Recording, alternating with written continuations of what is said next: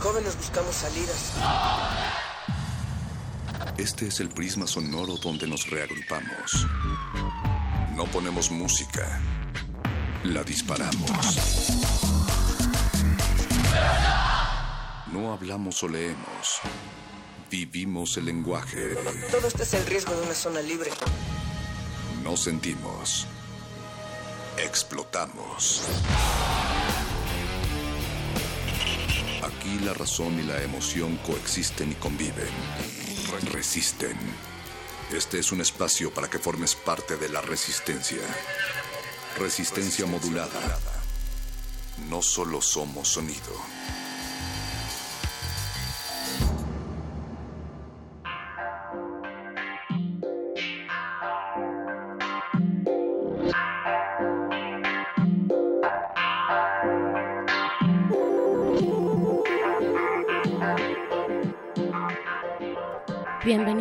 Todos y todas a esta nueva señal para resistir que lanzamos cuando son las 9 con 8 en punto de la noche. Esto es Resistencia Modulada de Radio UNAM 96.1 de FM. Gracias por permanecer del otro lado de su aparato receptor de aquí y hasta la medianoche de este martes 4 de abril de 2017. Estoy muy contenta eh, esta noche porque en cabina acompaño a Natalia Luna. Hola Natalia, buenas noches. Berenice Camacho, nos acompañamos y sobre todo de ustedes Resistencia a través del 96.1 de FM Radio UNAM. Recuerden que esta semana hemos estado planteando el tema de la salud hacia la comunidad de las diversidades, de las juventudes, juveniles, en fin, con el hashtag Día Mundial de la Salud, pero desde una perspectiva también de salud pública. Y entonces es muy importante abarcar distintos temas. Esta noche hablaremos en particular sobre la guerra en contra del narcotráfico, la guerra en contra de las drogas también que acá en nuestro país desde el 2011 estalló con todo y un poco antes también ya habría un antecedente, Bere, pero a través de un proyecto educativo multidisciplinario titulado Catalizador. Así es, le damos también las gracias a nuestro equipo de producción del otro lado del cristal. El señor Agustín Mulia está en la operación de la consola, el Betoques está eh, en la producción ejecutiva, está Yesua también en la asistencia, Alba Martínez detrás del segundo cristal, por allá está levantando la mano y saludando a toda nuestra audiencia. Ellos son este gran equipo de resistencia modulada de Radio UNAM que hace posible esta noche Nat Luna y como lo decías bien, pues estamos dedicando esta semana a propósito del Día Mundial de la Salud que, eh, vaya, se estipuló esta fecha, el día 7 de abril, en un par de días, tres días más, porque eh, se conmemora la fundación de la Organización Así Mundial es. de la Salud, que se Fundó en 1948. Así es que de eso y de lo que decías hace un momento, jóvenes frente a este contexto de violencia y el tema de salud pública es lo que vamos a estar hablando esta noche. Precisamente frase, una frase de Noam Chomsky decía que cuando más logra usted aumentar el miedo a las drogas y el crimen, las madres desamparadas, los inmigrantes y alienados, más controla a toda la gente. Por eso es importante poner sobre estos micrófonos la discusión sobre estas temáticas y en particular proyectos que están generando otras perspectivas desde las juventudes también. Pues bueno, ya presentamos al equipo esta noche, mi querida Berenice. Decía yo que el día de hoy Betoques viene con Crazy Eyes y Yeso Arraciel son los ojos más verdes de toda la resistencia. Oye, no, yo pido mano. No. ¿Sí? No, sí, sí, él los Ah, gana. sí, los yo gana. creo que él, Sí, él en ese sentido lo gana. No importa. Y quería recordarle a toda la resistencia que con este hashtag nos pueden escribir a través de arroba R modulada. Estamos en Facebook como Resistencia Modulada y también ya pueden escribirnos a través del WhatsApp que es el 55 47 76 90 81. Y decirles también, Natalia, que después de este segmento vendrá nuestra cabina cinematográfica como cada martes. Esta noche estarán hablando de cine de terror en Derretinas. Hoy en la cabina estarán eh, el Sindicato del Terror, nada más y nada menos, acompañándonos eh, para todas y todos ustedes. Después viene el momento de la tecnología y la ciencia, Nat, eh, Sí. Resistor. Y va a estar bien padre porque van a platicar sobre alternativas en las medicinas alópatas y se preguntan si nuestra sociedad está súper medicada. Así es que descúbranlo a través de Resistor. Y antes de que se acabe este día, la última hora de este 4 de abril, viene el punto R. Hoy estarán hablando también de salud sexual en los jóvenes. Estarán en cabina con Mafufu Segmet. Una estudiante de arte y webcamer mexicana que nos estará contando de sus proyectos. Va a estar muy interesante eso, por favor. Quédense de aquí y hasta la medianoche en esto que es resistencia modulada.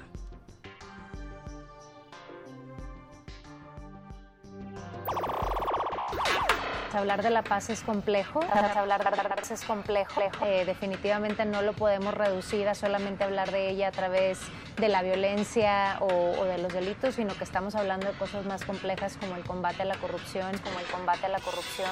No, pues va a tener que mocharse con una lana, maestro. Bajita la mano serían unos 50 mil. Licencia y hay que dar medio medio de mordida y mejorar la administración de justicia que hay en el país. Investigar un poco más y realmente encontrar esos puntos de entrada que harán cambiar la situación. Definitivamente, lo vuelvo a repetir, el factor que está más correlacionado con la violencia hoy en día en el país es la corrupción. Es la, es la corrupción. Resistencia modulada.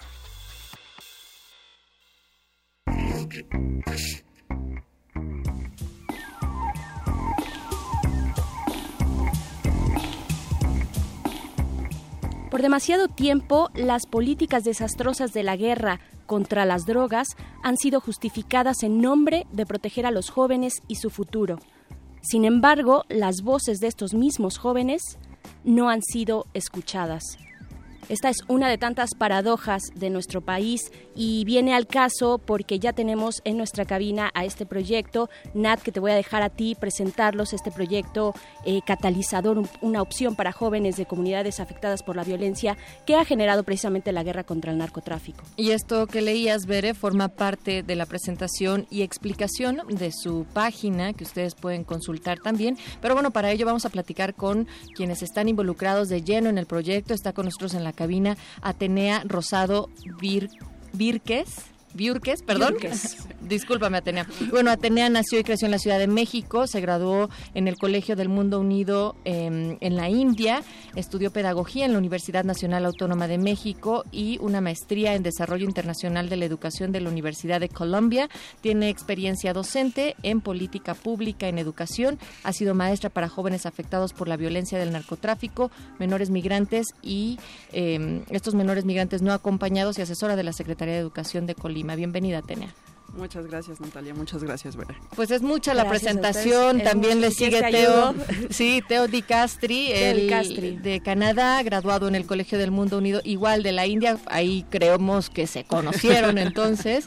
Eh, licenciatura en Neurociencias en la Universidad de Columbia y una maestría en Historia y Filosofía de Ciencias de la Universidad de Cambridge. Eh, sus intereses incluyen la investigación enfocada en interacción entre psiquiatría, neurociencias, política de droga e historia del placer. Y finalmente también está con nosotros Benjamín Fogarty Valenzuela de Guatemala. Él estudió antropología en Estados Unidos. Terminó en el año 2011 precisamente cuando la violencia afectaba más tanto México como Guatemala y fue que se interesó en esta temática. Está realizando actualmente un doctorado sobre cómo esta guerra contra el narcotráfico está afectando, impactando la clase media en Brasil. Bienvenidos a los tres. Muchas gracias. Muchas gracias. Pues iniciamos eh, que nos cuenten qué es Catalizador, cómo surge, qué los impulsa a hacer un proyecto como este. Claro, bajo el evidente contexto, no sé, entre ustedes están mirando, pero bueno, Atenea, ¿qué te parece que inicias tú? Sí, con mucho gusto. Bueno, eh, Catalizador Catalyst es un curso corto de verano que estamos organizando entre varias personas, todas graduadas de la Universidad de Colombia, eh, todos amigos y todos muy interesados en lo que está pasando con la guerra contra las drogas, no solo en México, sino en América Latina. ¿no? Pensamos que este es un asunto que nos concierne a todos y eh, lo que queremos es reunir a gente entre 16 y 19 años, a personas jóvenes de varios países de América Latina para, para platicar, para escucharnos, para conocer eh, cómo esto se refleja en otros lugares del mundo y para pensar en soluciones. Eh, para pensar en alternativas a las, a las políticas prohibicionistas y o no, em, pero para crear conocimiento, ¿no? Para, para, para aprender juntos y juntas. Parecería muy obvia la pregunta, pero nos gustaría que expliquen la relevancia de que un curso como catalizador esté enfocado a jóvenes de entre 16 y 19 años. Benjamín. Este, bueno, a, esa edad generalmente em, estos cursos generalmente eh, son experiencias muy fuertes, o sea, son eh, momentos en los cuales los jóvenes conviven con otros jóvenes de otros países, lejos de sus casas, lejos de, sus, de, las figuras de autoridad, em, y consiguen vivir experiencias em, y aprendizajes muy, muy significativos en, el desenvolvimiento de las vidas jóvenes. Eh, y lo que buscamos es em, poder conseguir un grupo de amigos que, que, creen vínculos entre ellos, que, que, se, que se consiga formar una red transnacional latinoamericana y incluyendo jóvenes americanos estadounidenses, estadounidenses que consigan em, haber estado juntos, vivido juntos una experiencia eh, muy especial que los que, que, que, los que les dé tanto la, la, la, conocimiento cuanto las puertas y oportunidades para continuar aprendiendo sobre esta problemática que les afecta mucho la vida. Yeah. Um, I think there's something special about that age group. Uh, people haven't yet formed um, strong opinions necessarily, um, and so I think it's a really unique uh, time to, to expose young people to ideas that they might not get exposed to in, in, in more traditional educational settings, um, and really to present them with um, uh, maybe alternative histories that they that they might not hear otherwise, and, and give them a chance to f- to form uh, different ideas. And it is such a complex problem. I think there's also something to be said about the the creativity and the energy of that age group uh, that that we are hoping to to tap into. Um, I, I think can be something quite powerful. Bueno, Teo está describiendo un poco que la importancia también de estar trabajando con grupos de entre 16 y 19 años es precisamente que es una edad en la cual apenas uno se está forjando ciertas opiniones sobre la vida, sobre ciertos temas, y entonces el tener la oportunidad de hacer esto y de tener una presencia, una incidencia. en presentarles ideas alternativas que normalmente en otros estructuras tradicionales no estarían escuchando, bueno, pues es una gran importancia, además de estar centrándose en que en esa edad hay una creatividad y una energía importantísima con la cual estar trabajando. Eh, ¿Desde cuándo ustedes ya, han estado en trabajo de campo? Si nos pueden compartir esa experiencia, no sé desde cuándo, compártanos, desde cuándo están ustedes trabajando con estas comunidades de jóvenes. Sí, eh, creo que, que, todas y todos en el grupo tenemos experiencias distintas, pero que al final vuelven a lo que dices, Bere, a trabajar con jóvenes y a trabajar en, base. Eh, yo empecé con, trabajando este tema y estando muy interesada con este tema desde 2010 como buena graduada de la Facultad de Filosofía y Letras de la UNAM, había mucha organización eh, y mucha, pues mucha, mucho diálogo en torno a, la guerra contra las drogas y a lo que nos estaba pasando como país en 2011. Y, desde entonces, eh, pues he estado trabajando con, personas jóvenes, em, especialmente con personas de secundaria, entre 12 y 15, eh, en el centro y en el norte del país. Pero eh, pues cada uno tiene experiencias distintas desde distintas miradas, lo cual también es algo bien importante, ver, ver a esto eh, con, con, ojos distintos, ¿no? no solo desde la pedagogía en mi caso, sino sino la historia, la antropología, la economía, etcétera. Pero Atenea, y en ese y en ese espacio, en ese momento que tú has estado trabajando ya desde 2010, ¿Qué experiencias has tenido? ¿Cómo te ha marcado esto también? Esa es una pregunta bien fuerte y bien. este, yo creo, yo este este país, en, México, eh, nos, me sorprende mucho. Cuando piensas que ya viste lo peor, siempre hay algo peor. Y trabajar con, con personas jóvenes precisamente muestra eso, ¿no? muestra cómo cómo políticas eh, y cómo las estructuras afectan la vida más íntima, la domesticidad de, de quienes no están conscientes de, de, las estructuras. ¿no? Al final personas de 12 años que se ven afectadas por la violencia, que no pueden salir a jugar a la calle, eh, no saben bien a bien por qué pasa esto, pero saben que se afecta, saben que cambia sus vidas. Entonces para mí ha sido eh, muy revelador, muy difícil a veces, eh, muy intenso siempre, trabajar con, con, con, chavos y chavas y aprender de ellos y aprender cómo sobreviven y aprender cómo resisten desde sus espacios más, más domésticos y más, más, más pequeñitos, pero que al mismo tiempo son grandiosos. En algún momento se hablaba hasta de los huérfanos de la guerra, ¿no? Claro. Sí, sí, sí, sí. Eh, y los migrantes de la guerra, ¿no? Y los desplazados de la guerra. Las mujeres de la guerra. Sí. Oigan, eh, me gustaría también que nos cuenten cómo es que se hace una relación, es decir, ¿por qué, cómo tendría que entender la gente que el problema de la guerra contra las drogas es un tema de salud público en nuestro país? Teo. Um, I think when we talk about drugs, we are taught to think about them from a very individual perspective, about uh, individual health risks, uh, which is, of course, a, a, very real thing. I mean, they are risky substances, and mm-hmm. addiction is, is a very real problem. Um, but we we don't often contextualize them within their social and political um, context. Uh, and I think that is what uh, uh, Catalyst Catalizador is trying to do, um, because these are substances that that circulate um, and are within a society and are, are inflected by by social factors such as race and class and gender.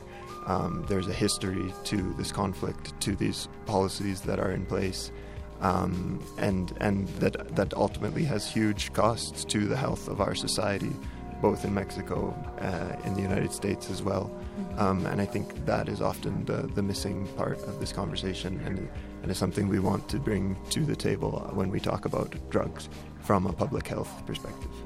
Bueno, pues desde la perspectiva eh, de salud pública, Theo estaba conversando que justo nunca vemos a las drogas desde una perspectiva social, o sea, siempre hay una mirada muy individual, eh, una perspectiva que tiene que ver, por ejemplo, con los riesgos de la salud, que efectivamente sí existen, hay un tema también de adicciones, lo cual es muy real, sin embargo, no las estamos enmarcando dentro de los políticos, de los contextos políticos y sociales, de lo cual se requiere muchísimo porque estas sustancias que, que circulan pues son determinantes también y, y tienen un factor que tiene que ver con la clase, que tiene que ver incluso con los espacios geográficos, demográficos en donde se ubican y esto es muy importante cada vez más contextualizarlo tanto en México como en Estados Unidos. Claro, sí, eh, en ambos lugares y hay ahí una correlación también interesante. Pero Nat, eh, se nos está empezando a acabar el tiempo. Yo quisiera que nos empezaran a dar las coordenadas de esta de este curso catalizador no sé quién quiera empezar de una vez para y, también compartir las redes, sus redes sociales para aquellos y aquellas que estén interesadas se puedan ir acercando de una vez. No sé quién quiera participar. Quiero decirles este, allá afuera que aquí se, se avientan sus miradas eh, a ver quién va primero, quién va después, pero venga. Va, pues em, este, es un, este es un curso corto que va a durar eh, más o menos 18 días, la segunda mitad de julio.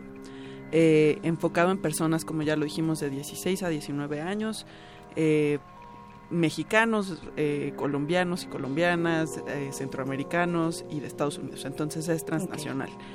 Em, tenemos becas completas. Em, lo cual es muy importante. y pues se hace un proceso de selección de, que consiste en llenar un formato con varias preguntas relacionadas a los pensamientos e ideas sobre este asunto. Eh, la convocatoria está en www.catalyst, c a t a l y s t guion catalizador c a t a l i z a d o r eh, catalyst catalizador.org em, y pues eso es eso es básicamente Y, yo quisiera decir que también en nuestras redes, en Facebook, en Resistencia Modulada, hemos puesto la convocatoria de catalizador para que todos puedan consultarla a través de esta vía y que también toda esa información viene en el póster compartido. ¿Algo con los que les gustaría despedirse brevemente del auditorio de Resistencia Modulada? Eh, que, que queremos escuchar sus voces que para nosotros eh, y nosotras es bien bien importante aprender de las personas jóvenes y aprender con las personas jóvenes y que eh, que eso, que, que queremos escuchar alternativas desde voces jóvenes. Venga pues muchísimas gracias Teo Di Castri, Benjamín Fogarty y Atenea Rosado por estar acá en esta cabina y compartir el proyecto que están haciendo sobre catalizador o catalyst en inglés. Pueden consultar en nuestras redes. También estamos en Twitter como arroba R modulada o si bien tienen otra duda, escríbanos a través de www.resistenciamodulada.com. Así es, Natalia Luna, nos vamos, ya viene de retinas, hablar de terror y más terror. Nosotros nos vamos a despedir con Los Macuanos, esta, este track de los eh, en este track los macuanos utilizaron fragmentos precisamente de declaraciones del expresidente Felipe Calderón en aquellos momentos complicados de su gestión 2011 más o menos. Ellos logran crear en una de sus canciones emblemáticas esta que vamos a escuchar que es Sangre Bandera Cruz, hacen sonar el estado actual también de la violencia y la corrupción bajo el cual se vivió ese sexenio y también el que estamos viviendo actualmente. Natalia Luna, nos vamos con esto. Muchas gracias. Hablando sobre el combate contra las drogas y la violencia. Gracias, Berenice Camacho. Sigan acá en la Resistencia.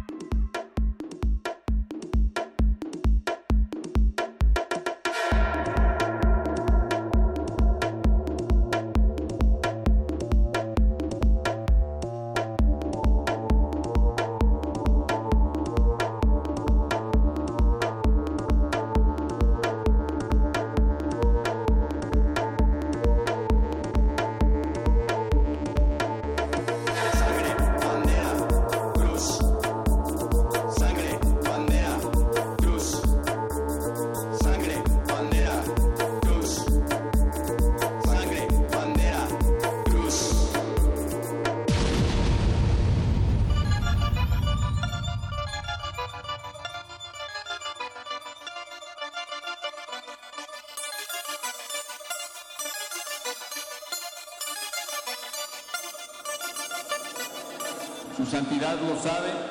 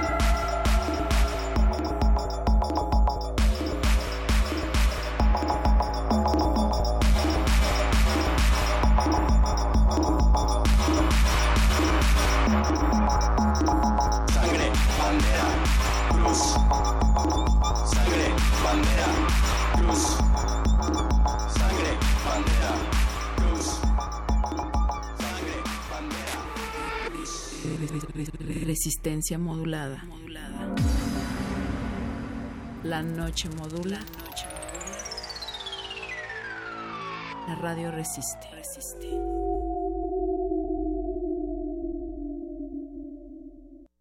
Bueno, yo creo que la mujer y la niña deben de estar en realidad en todos lados, todos lados, todos lados. La ciencia es solo un área más. Fomentar que las mujeres estén en todos los lugares, en puestos de poder, en todas las áreas, ¿no? se dediquen a lo que les gusta en la vida. Pero a mí lo que me motivó a estudiar ciencia es que yo me hacía preguntas y la única manera de encontrar respuestas a esas preguntas era a través de la ciencia. Entonces, a todas estas niñas curiosas, fomentar se desarrollen en todos los aspectos. Yo les diría, en la ciencia puede que encuentres esas respuestas.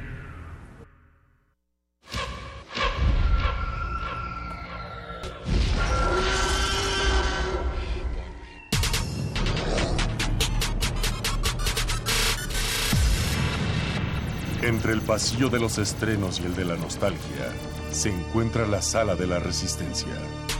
Disfruta las mejores historias hechas para tus ojos a través de tus oídos.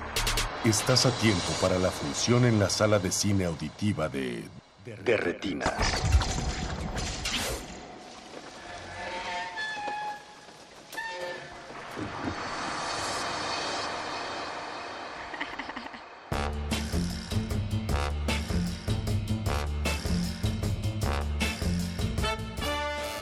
Bienvenidos a su cabina cinematográfica. Estamos en Derretinas. Mi nombre es Rafael Paz y vamos a hablar de cine los siguientes 45 minutos por el 96.1 de Radio UNAM. Aquí a mi derecha está Alberto Acuña Navarijo. Alberto. Hola Rafa, ¿cómo estás? Pues aquí esperando a ver si llega Jorge Negrete porque al parecer tuvo Yo creo cosas que se fue más al importantes que gimnasio hacer. o se fue con alguna chica. Creo que le afectó el horario de verano. Puede ser. Oye, que tú que vives con él, pues sí, igual está dormido todavía. Sí se debe haber quedado ahí echando la pestaña, pero ustedes no se preocupen. Esta noche vamos a estar hablando en Resistencia Modulada del Sindicato del Terror, una nueva organización que propone fomentar eh, no solo ver terror, sino hacerlo. Hacerlo, verlo, eh, Disfrutarlo. disfrutarlo, difundir. Difundirlo y para eso tenemos a algunos de sus integrantes en esta cabina. Aquí está con nosotros Henry Bedwell, que es uno de sus miembros. Henry, ¿cómo estás? Hola, ¿cómo están? Buenas noches. Y en unos momentos se nos va a unir eh, Lex Ortega, que ya lo han eh, escuchado en estos micrófonos. Así que, ¿qué te parece, Alberto, si antes de empezar eh, a platicar del sindicato escuchamos algo de música? Me late. Ya más de un documental De un documental reciente. que está en ambulante, que vale la pena mucho ver. Eh, se llama No Soy Tu Negro, que es un trabajo de Raúl Peck sobre eh, los escritos de James Baldwin, una de las grandes figuras del movimiento de los derechos eh, afroamericanos en Estados Unidos durante los años 60. La primera canción del documental que vamos a escuchar se llama Damn Right, I Got the Blues, de Body Guy. Así que no se despeguen, recuerden que están en Resistencia Modulada.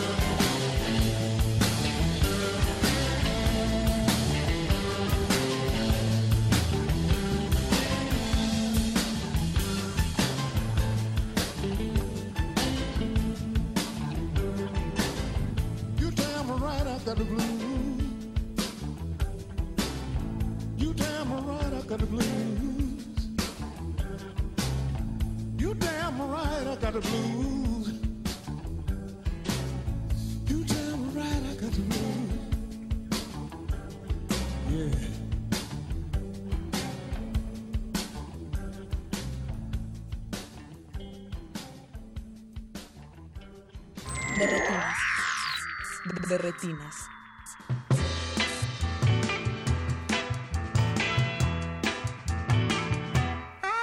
Ya estamos de vuelta en Derretinas. Recuerden que nos pueden contactar en redes sociales, en Twitter como arroba Rmodulada y en Facebook como Resistencia Modulada.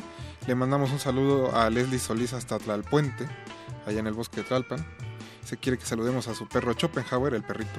Al parecer ese es su nombre completo. Muy bien, saludos al perrito. Y ya tenemos aquí en cabina a nuestros dos invitados de esta noche. Ya decíamos que estaba aquí Henry Bedwell, que es director y eh, miembro del Sindicato del Terror. Y acaba de llegar Lex Ortega, Buenas que ya noches. lo escucharon en estos micrófonos cuando vino a platicar de Atroz.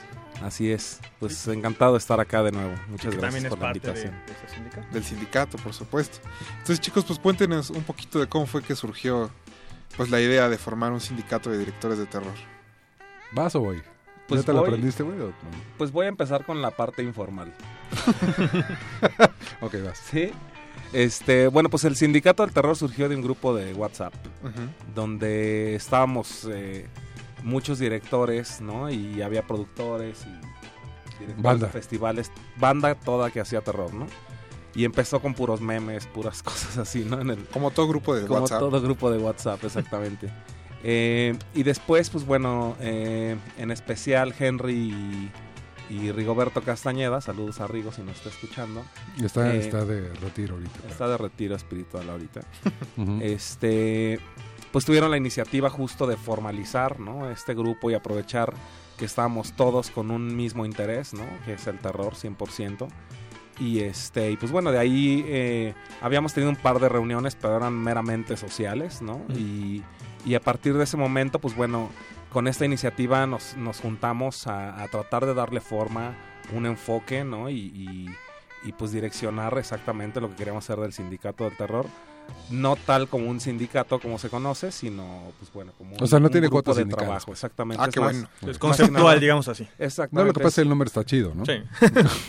y este sí más que más que sea justo eso un sindicato como como todo el mundo lo conoce es pues un grupo de desarrollo un grupo de trabajo y un grupo que que tiene las mismas finalidades no que es hacer que el terror eh, desde la parte educativa de producción de distribución y de exhibición no Eh, eh, abarcar como, como esas partes. Toda todos tenemos como y hemos coincidido mucho en, en, pues en topes, ¿no? Justo en, en el ciertos procesos de, de distribución, y, bueno, desde producción hasta, hasta distribución, ¿no? Entonces queremos justo, eh, pues bueno, hacer algo para que, para que tenga un- una buena conclusión una película, ¿no? O sea, todo el- los 360 Mm. grados que, que esto conlleva.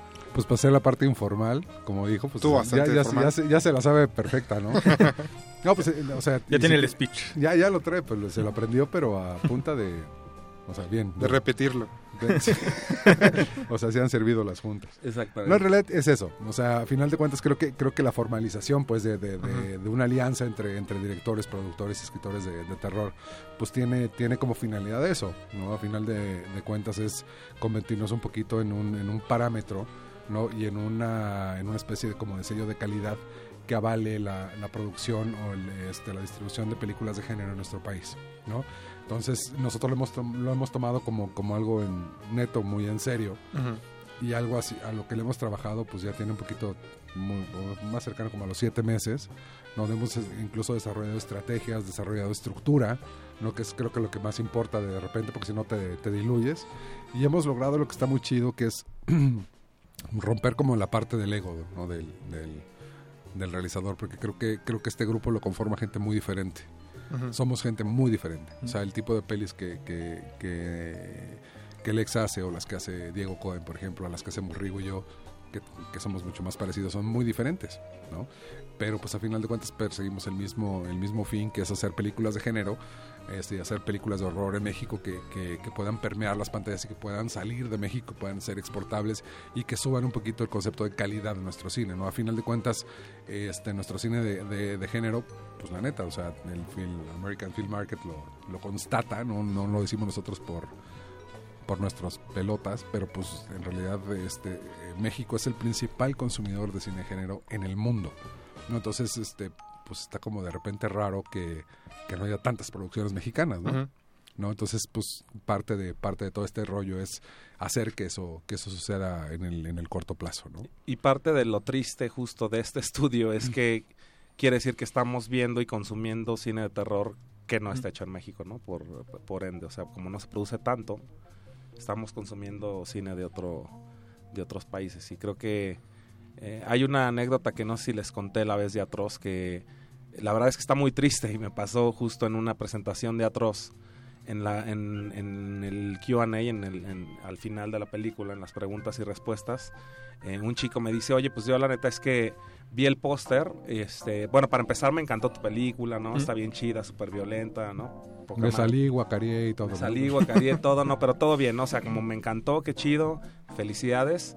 Eh, vi el póster y de haber sabido que era una película mexicana no me hubiera metido al cine. Me dice, pensé que era de otro país.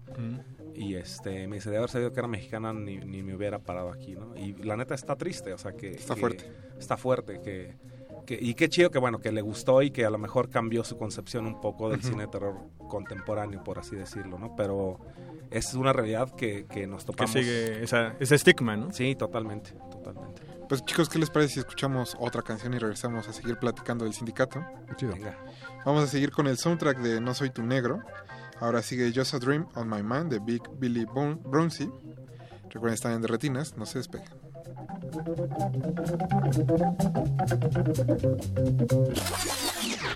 Martes de mil por uno. De, de, de, de, de, de, de retinas. De retinas.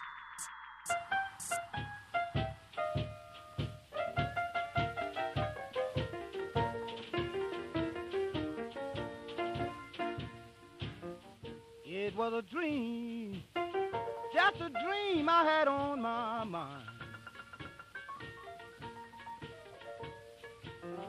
It was a dream, just a dream I had on my mind.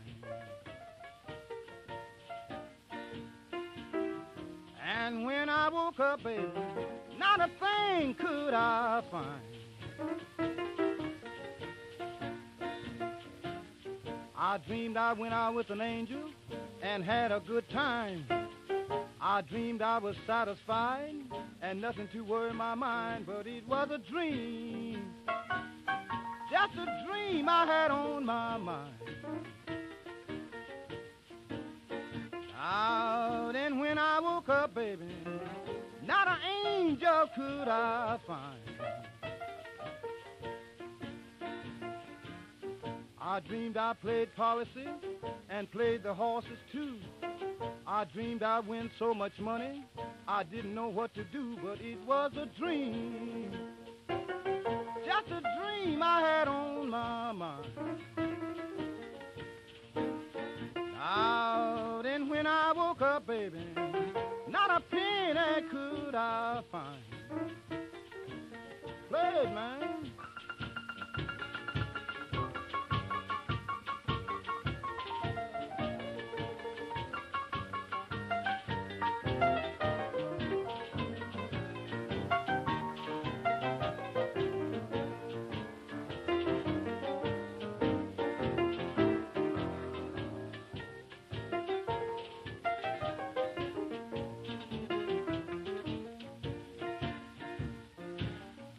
I dreamed I was married and started a family.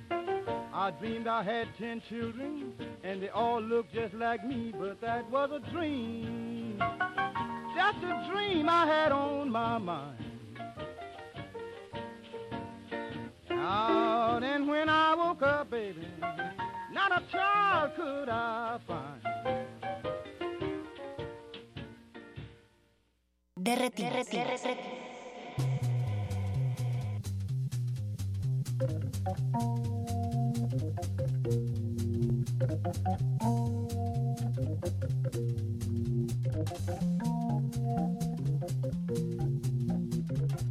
Ya estamos de vuelta en su cabina cinematográfica. Recuerden que estamos en resistencia modulada y estamos platicando con dos miembros del sindicato del terror. Chicos, ya nos decían eh, que pues la idea del sindicato es crear una estructura que ayude pues no solo a producir películas, sino a que se distribuyan. Y supongo que eso viene de una experiencia bastante personal en ambos casos. Sí. sí, pues a, a mí en lo personal eh, creo que digo tanto México Bárbaro, ¿no? Que es una película coral que, que ya hemos hablado de ella, un- una antología y Atroz eh, me ha sido más fácil por ponerle un un, un nombre eh, distribuirla en, en otros países que aquí en, distribuirlas aquí en otros países que aquí en México no yo no he podido llegar a pantallas con ninguna de las dos Pero lo vamos a lograr. Eso, Esa duda. es la idea, que- Seguramente idea. Digo, también a este cuate se le ocurre hacer una peli clasificación D. Bueno, No, Ay, no, nada más. Eso es- eso es aparte. No, pues digo, No, pero sea, creo que es o sea, justo parte ostenta- de- ostenta del un punto, crédito, ¿no? ¿no? Poderle dar salida a, a todas las voces, digámoslo, de alguna manera. Y esa, y creo que es y es parte y es parte de, de la oportunidad que te da el- también el cine, ¿no? O sea, evidentemente hay pelis que vaya pues son como para toda la familia, está chido y todo, pero pues, también hay películas que, que tienen una estructura diferente y que pueden salir con una clasificación ya completamente para adultos que, que que pues también vale la pena verse, ¿no? En el caso de Atroz, pues creo que creo que viene muy bien por eso, ¿no? Y en el caso personal, pues me pasa lo mismo con Forward un poquito, ¿no? O sea, igual y lo demás negro fue más fácil por ser una estructura mucho más, este, mucho más comercial, pero con Forward es, es, es, eh, es más complicado, ¿no? Entonces el chiste también es nosotros como aminorar un poquito ese, ese nivel de riesgo con el sindicato y tratar de, de exponer, pues digo, la obra de todos porque pues toda creo que vale, vale, vale la pena independientemente la verdad de es que, que no venga con estructura de estudio, ¿no? Como tal. Y la verdad es que hay eh, gente para todo, o sea, si hay un nicho, así sea de cine extremo, clasificación D, como en el caso de Mm. Atroz, o sea, si hay gente que le gusta, que nos gusta ese cine, ¿no? Entonces, pues, está Hay bueno. un público vasto, o sea, cañón y en México pues somos los número uno, entonces eso ayuda muchísimo a que a que una iniciativa como la del, la del sindicato del terror pues tenga tenga motivo, no incluso. dentro de este trabajo que van a ir armando, eh, cada quien va a seguir haciendo eh, pues su línea, o por ejemplo en tu caso, este, para sus siguientes proyectos eh, vas a buscar este, apoyos este, del IMCINE o de alguna otra instancia, o vas a seguir como el más eh, independiente.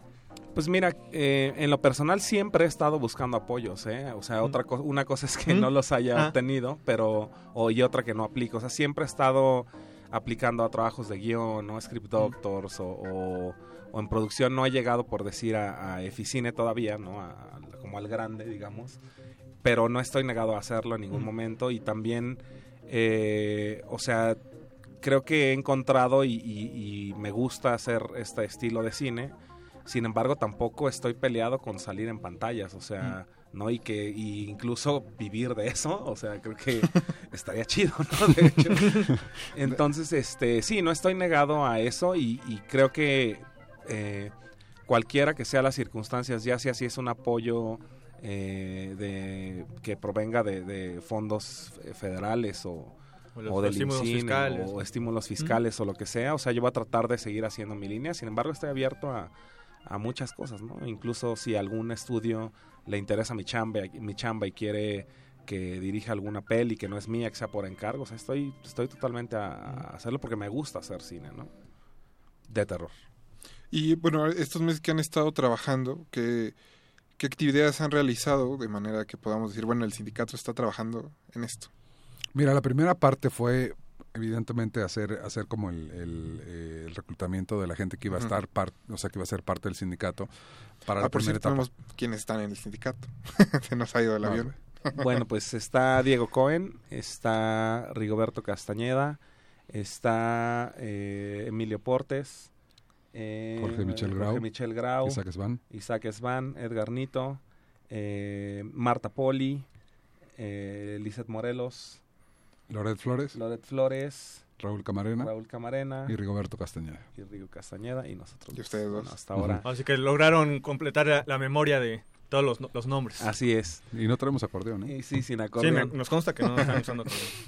Pero bueno, perdón, Henry, por este. O sea, la primera, o sea, la primera parte fue eso, ¿no? O sea, tratar de tratar de, de hacer esta convocatoria de- después de, de- de ese maravilloso chat de WhatsApp y, y que se conjuntara este equipo, ¿no? O sea, la, la siguiente etapa directa es, eh, a ver, queremos hacer algo. O sea, creo que todos todos tenemos la misma la misma intención y es hacer cine de género, ¿no? Este, a pesar de nuestras diferencias. Entonces, lo que hicimos fue eh, recibir y abrirnos un poquito más al pool de historias, de guiones, y sí, fue un trancazo. O sea, de repente, pues tenemos un, un primer, un primer, este, un primer trabajo de revisar arriba de 20 largometrajes, de revisar, este, no sé cuántas son de televisión, pero también son un, un rato, son varias series. Son varias series. Entonces Antologías. fue, fue de empezar a delegar un poquito el trabajo, hacer unos reportes bastante, eh, digo la neta, bastante pro, o sea, y, y tratando de, de- de ver por eh, el beneficio de, de- de una historia, ¿no? Entonces, eh, esa fue esa ha sido la primera chamba, o sea, aviéntate 20 guiones entre todos, este, analízalos, revísalos, haz reportes, o sea, empieza, empieza como en una, en una estructura más de, de desarrollo y también pues una parte ya mucho más importante que tiene que ver con, con la estructura del sindicato como tal y cómo vamos a hacer estas cosas hacia adelante, ¿no? La búsqueda de fondos para nosotros poder hacer pelis, este, e incluso la forma en la que vamos a ir llamando a nuevas, a nuevas personas a, a que se integren al sindicato y cómo vamos a ir sacando estos proyectos hacia la, a la luz, ¿no? Entonces ha sido todo un proceso de estructura. O sea, la, la, la realidad es que todo este tiempo hemos, nos hemos dedicado mucho a eso, al análisis de los primeros proyectos que el sindicato va a apoyar como tal Ujú. y a darnos una estructura que sea lo suficientemente sólida como para generar este sello de calidad al que estamos a, este, asumiendo llegar, ¿no? O sea, esa es la primera como la primera partecita. También por ahí ya se estrenó la primera película que tenga que tiene el sello, ¿no? Que es este Perdidos, de Diego Cohen, ¿no? Y, y viene, viene, creo que la que sigue, no sé si eso eres tú primero o soy yo primero. Pues pero alguno de los dos eh, alguno de los dos, Forward o sea, Atroz. es Forward y Atroz, son las siguientes dos que salen ya con ya con el sello del sindicato como tal. Pero de ahí ya hay ya hay un este digamos que una, una lista de espera de pelis que están ya en vistas a, a empezar un trabajo de, de, de preproducción. ¿No? Algunas para tallerearse y para, para llevar tal vez los guiones a un nivel en el que todos estemos de acuerdo que pueden ser mucho más funcionales, no nada más en términos comerciales, sino que, que, que sepamos que, que Sí, sean pelis que ¿no? pueden, sí, que pueden funcionar, que eso es lo padre de- del sindicato, porque cuando nos ponemos a hablar, se los juro, cuando hay una sesión y empezamos a, a bastardear entre que si es de este género y de este y de este y la otra, o sea, neto nos dan las 2 de la mañana y no hay chupe, no hay nada más, o sea, en realidad es, es pura plática, este, tratando de como que de llegar a esa estructura que, que con la que todos nos sintamos chido, sin que el director o el escritor de la historia pierda su esencia. O sea, evidentemente jamás vamos a hacer que, que- o sea, ni, ni, ni vamos a intentar que Lex haga un nuevo más negro que la noche, sería una tontería. O que yo haga un atroz, es, es abs- es absurdo, ¿no? O sea, cada uno tiene su, su estilo y su forma de hacer cine.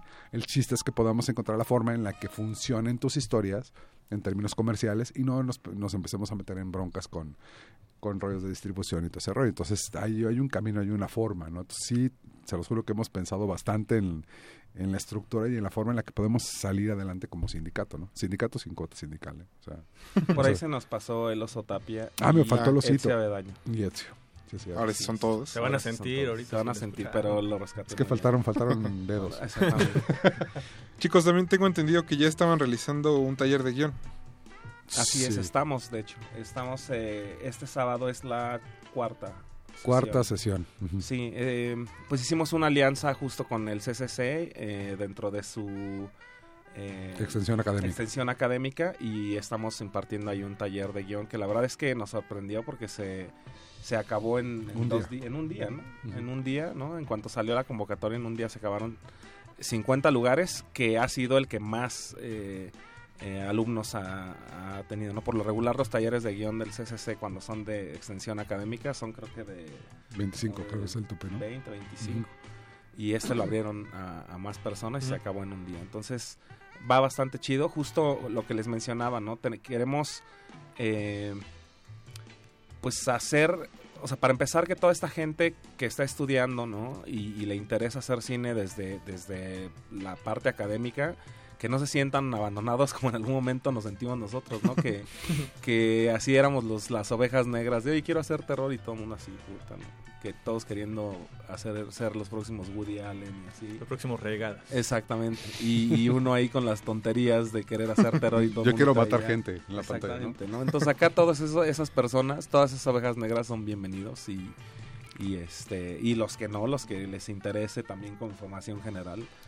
Eh, y sí, justo queremos partir desde el eh, pues ayudar a estas nuevas o, o- o ponerles nuestra semillita a estas nuevas generaciones que van a ser las que van a eh, continuar el sindicato del terror en unos años. ¿no? Pero desde la desde el desde el punto de vista de, de- o sea, lo académico está chido, o sea, la estructura está chida, pero desde, desde la base de nuestra experiencia, o sea, de lo que, o sea, cómo es que Lex puede hablar de un torture porn, de, de dónde lo aprende, cómo, cuáles son sus referencias, o sea, va mucho más en, en términos prácticos de cómo hemos hecho los que estamos en el sindicato nuestras pelis.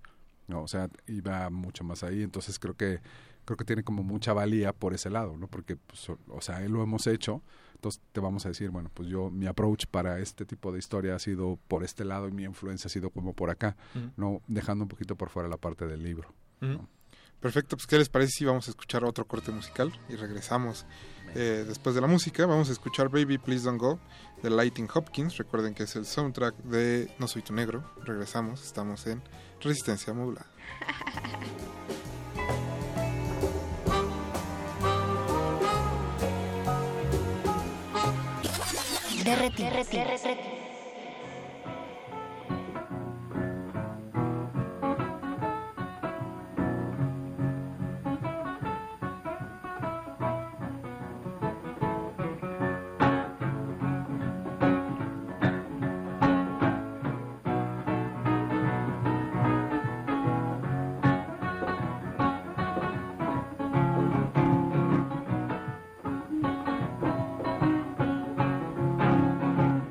baby, please don't go. Now, baby, please don't go. Now, baby, please don't go back to New Orleans. You know I love you so, baby, please.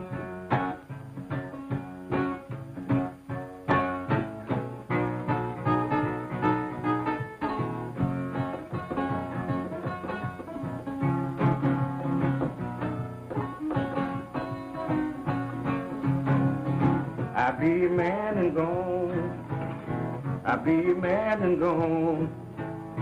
He left the county for me, had his shackles on. Now, baby, please.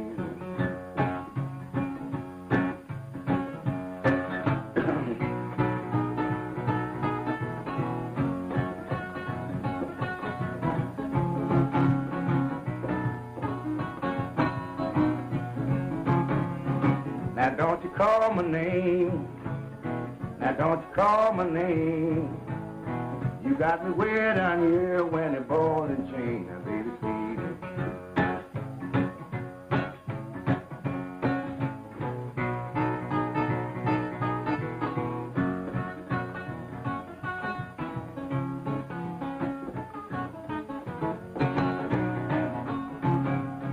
Now turn your lamp down low. Now turn your lamp down low. I beg you all night long, oh baby, please don't go back to New Orleans.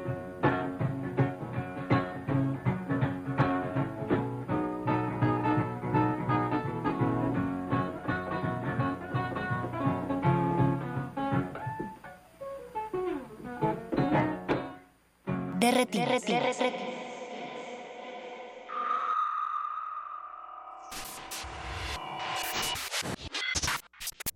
La noche modula. La radio resiste. Resistencia modulada. Libros, Música, danza, teatro, exposiciones, talleres, presentaciones editoriales y mucho más. en la gran celebración de los lectores. Fiesta del Libro y la Rosa, 21, 22 y 23 de abril. Centro Cultural Universitario. Invita a la Universidad Nacional Autónoma de México a través de la Coordinación de Difusión Cultural. Entrada libre. Consulta sedes alternas y cartelera en www.universodeletras.unam.mx. Del Palacio de Bellas Artes abre sus puertas a la magna exposición Pinta la Revolución, Arte Moderno Mexicano, 1910-1950, compuesta por 220 piezas entre pinturas, murales portátiles, impresos, ejemplares de diarios, fotografías y fragmentos de películas mexicanas. La muestra integra obras de Rivera, Orozco, Frida Kahlo, Siqueiros, entre otros, y se puede visitar en el Museo del Palacio de Bellas Artes. La cultura para llevar la encuentras en descargacultura.unam. Te recomendamos. Escucha la narración sobre muñecas embrujadas en el texto Sueña conmigo en voz de su autor Bernardo Esquinca. Las muñecas caminaban, algunas incluso movían los ojos, y hay quienes afirman que esa es la razón por la que estos juguetes antiguos dan la impresión de que nos siguen con la mirada. Visita www.descargacultura.unam.mx La mujer y su amiga buscan historias, pláticas, alguna aventura nocturna. La mujer entra a un bar que coexiste con su celda de castigo. Sé parte del conflicto entre el recuerdo y la realidad. La periodista, de Emilio Uriostegui. Todos los lunes de abril, 20 horas, sala Julián Carrillo. Adolfo Prieto 133, Colonia del Valle. Entrada libre. Radio UNAM.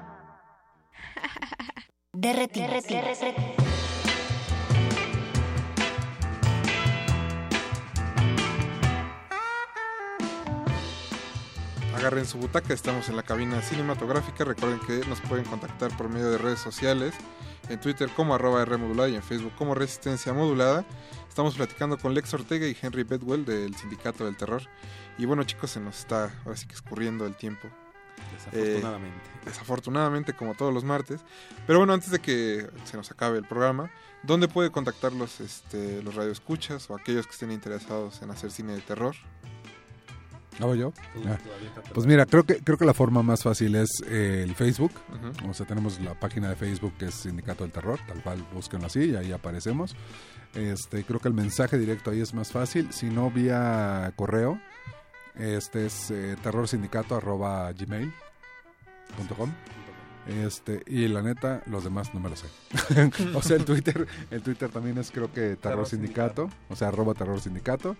Y este, yo me acabo de enterar que tenemos este, la otra cosa de las fotos, el Instagram. El Instagram, Eso, eso sí no sabía. tampoco. Ese tampoco me lo sé. Bueno, pero busquen. imagino ajá, que sale como Sindicato del Terror. Yo me imagino que sí, pero mira, creo que creo que a final de cuentas el, el- el Facebook es lo más lo más sencillo. Eh, y bueno, y aparte pues ahí pueden ver toda toda la serie de, de- de virales que ya se que ya se produjeron, que por cierto creo que mañana mañana es mañana mañana vamos a estrenar el El último nuevo, de esta serie. El, último de esta serie. Que ha hecho mucho ruido, de- sobre todo el, el primero, ¿no? Eh, fue el que creó un poco de polémica que a los a, a una hora de haber subido Lo, bajaron tumbaron, lo tumbaron de los YouTube. YouTube. Y yo, Lo y- lograron. sí, y yo creo que va a pasar un poquito lo mismo, yo creo, con el, el que vamos el a lanzar sigue. mañana. ¿eh? O sea, lo que pasa es que tam- también es, es un poquito como que dar un, un approach hacia, hacia los subgéneros, ¿no? Ujú. Digo, dentro de, dentro de lo que dentro de lo, de- dentro de lo que se puede hacer en un cortito, ¿no?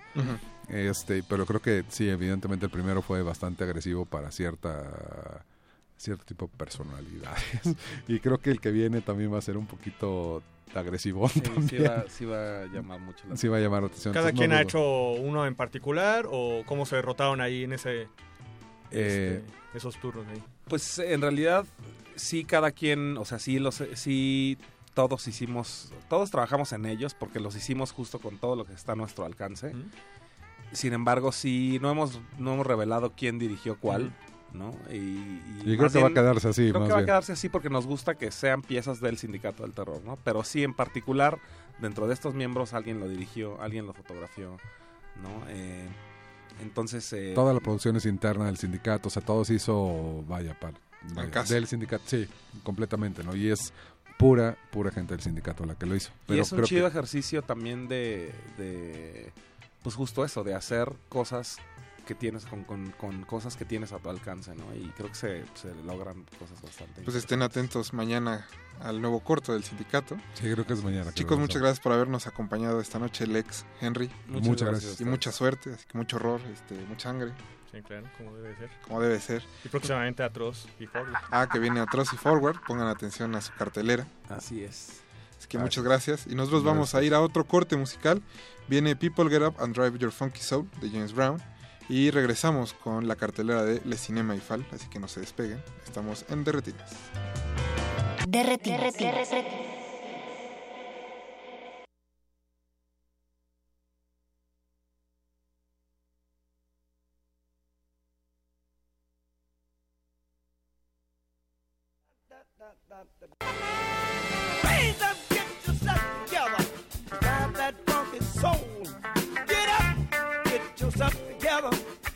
Funky soul.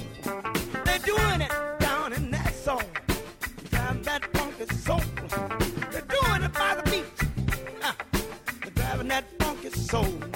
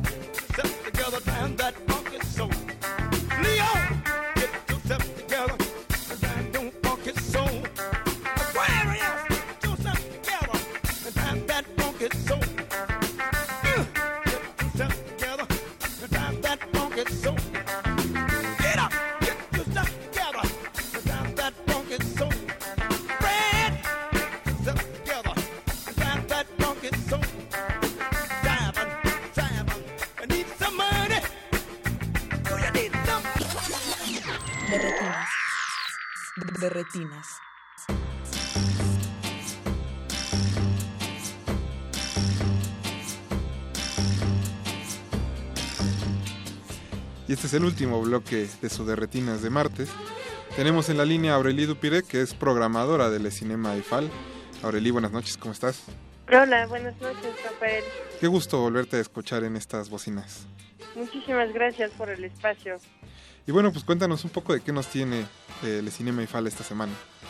Pues mira, es una abril es para nosotros un periodo en que rescatamos lo mejor del cine independiente que tal vez no habíamos podido estrenar porque eh, habíamos empezado con mucha velocidad del año entre festivales que recibimos, Ficunama, Ambulante, etcétera.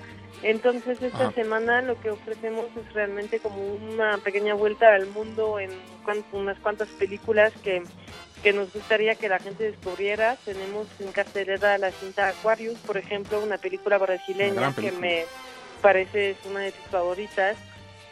Nos vamos también al, al Medio Oriente con Mimosas, una película de Oliver Lacks. Eh, también tenemos eh, de Irán la película El Cliente de Asghar Farhadi. Que eh, ganó el Oscar. Exactamente, que tal vez unos eh, han escuchado de ella justamente por este Oscar, pero antes del Oscar había ganado también en el Festival de Cannes varios premios importantes, guion y, y mejor actor. Eh, tenemos una especie de especial de Pablo Larraín, este realizador eh, chileno, eh, que para mí es como uno de los de las grandes voces del, del cine del continente, porque tenemos dos películas suyas en cartelera. La primera es Neruda y la segunda es Jackie, ¿no? Entonces es un cineasta muy prolífico porque eh, hemos visto de él eh, películas como Tony Manero, como No. Entonces creo que es un cineasta hay que hay que seguirle mucho la pista y qué más interesante que tener dos obras totalmente distintas que son Neruda y, y, y Jackie del mismo director. Y tenemos cine francés con Olivier Assayas con la película Fantasmas del Pasado, eh, por más que esté hablada en inglés, una gran parte de la película. Es un autor francés que también, qué bueno que ya está empezando a tener como tal vez un poquito más de exposición gracias a su nueva musa, que es esta Chris Kristen Stewart, que digo, Un ojalá movimiento algún extraño, día se pero bastante efectivo. etiquetas. ¿Cómo? Que es un poquito, suena extraño, pero está bastante efectivo el asunto. Así es, y te digo, ojalá algún día esta chava también se le despeguen las etiquetas que que al final es algo muy generacional porque para los que empezaron a ver las películas de Twilight, ¿no? La asimilan mucho a este papel, pero realmente para los que no han visto esta saga, como yo, descubrirla en el cine de Olivia Razayas a través de, por ejemplo, Las nubes de Sitz María o a través de Fantasmas del pasado, es también descubrir como un rostro, yo creo, muy importante ahora del, del, del cine, ¿no? También que es esta, que es esta chica. Y eh, el próximo jueves, 13 de abril, vamos a empezar un nuevo ciclo que estamos estableciendo eh, con, en conjunto con el Festival de Cine Ferratum, que eh, ahora los días 13 vamos a celebrar al Festival Ferratum y el Cinema los días 13 con una película de terror. Entonces empezamos el próximo jueves 13 de abril con la película mexicana Girón de Niebla y nos acompañarán perdón, el director y parte del elenco. Así que si gustan acompañarnos, nosotros estaremos más que encantados de celebrar este día del mes con ustedes. Pues no olviden darse la vuelta a Licinema Ifal, que está en Río Nazas, muy cerca del Metrobús Reforma. No hay, no hay pierde.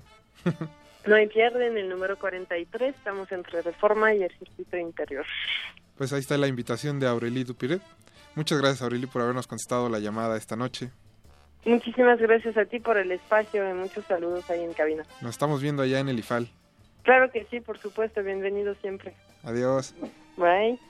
Y pues así se acaba otro de Retinas. Muchas gracias a Agustín Mulia que estuvo en los controles, a Betoques en la producción ejecutiva, a Mauricio Orduña también en producción, Alberto Acuña Navarijo. Gracias, buenas noches, Rafa. Vamos ahorita a ver dónde quedó Jorge Negrete. Vamos a ver si sale. Eh, los vamos a dejar con Resistor y luego viene a las 11 el punto R. Mi nombre es Rafael Paz y nos escuchamos el próximo martes. Hasta luego.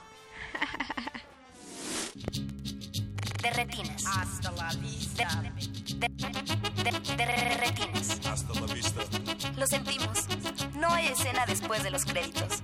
Nos escuchamos la próxima función. Someone gets upset, you say chill out. Or you can do combination. Chill out. You say no problema. And if someone comes on to you, De retinas. Hasta la vista.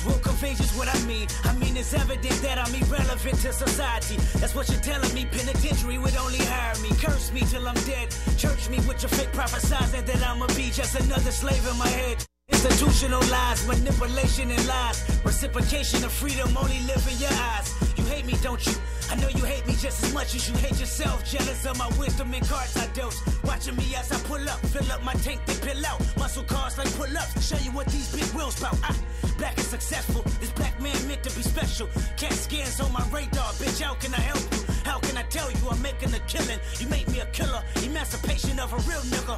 The blacker the berry, the sweeter the juice. Derretinas. The sweeter the juice. The blacker the berry, the sweeter the juice. The blacker the berry, the bigger I shoot. I saw them shit like a slave, can be black.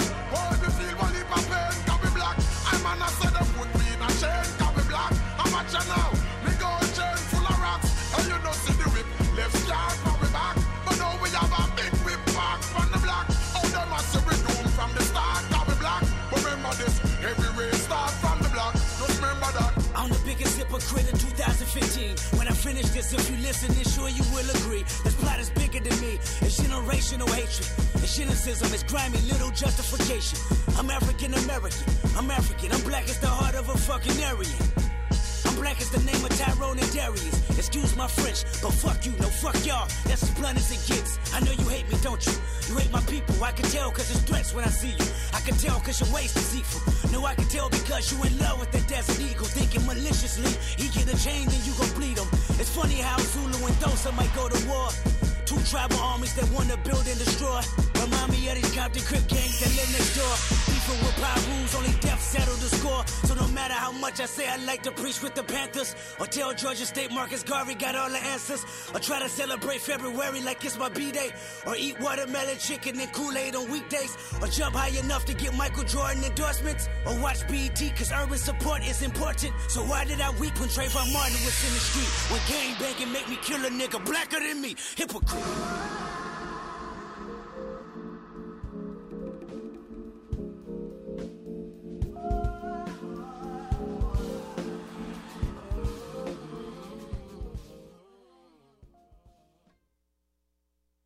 Resistor. Esto. Introduzca nombre de usuario. Radio escucha. Introduzca contraseña. Resistencia modulada. Ender. Acceso permitido a re- re- re- resistor.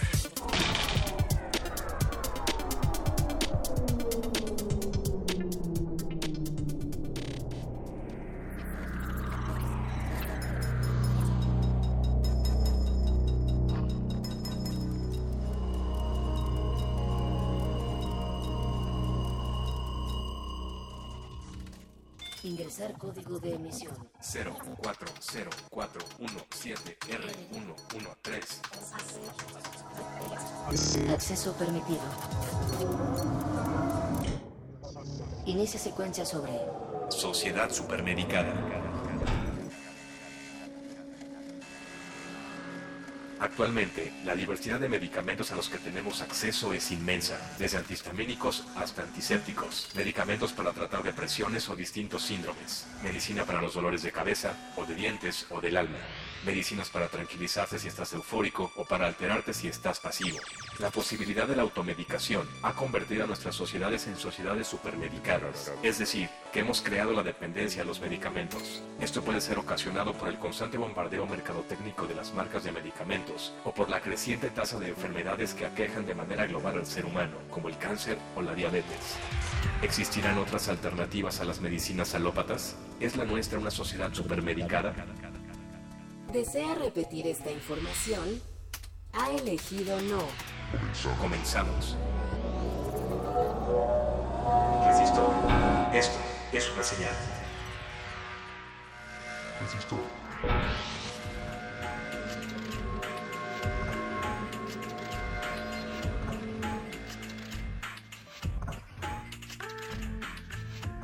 Así es como esta noche da inicio una señal más de Resistor, su sección favorita de ciencia y tecnología aquí en Resistencia Modulada, que está en Radio UNAM, que está en la UNAM, que está aquí en Adolfo Prieto número 133, desde donde transmitimos en el 96.1 de frecuencia modulada. Está a mi lado Eloísa Gómez.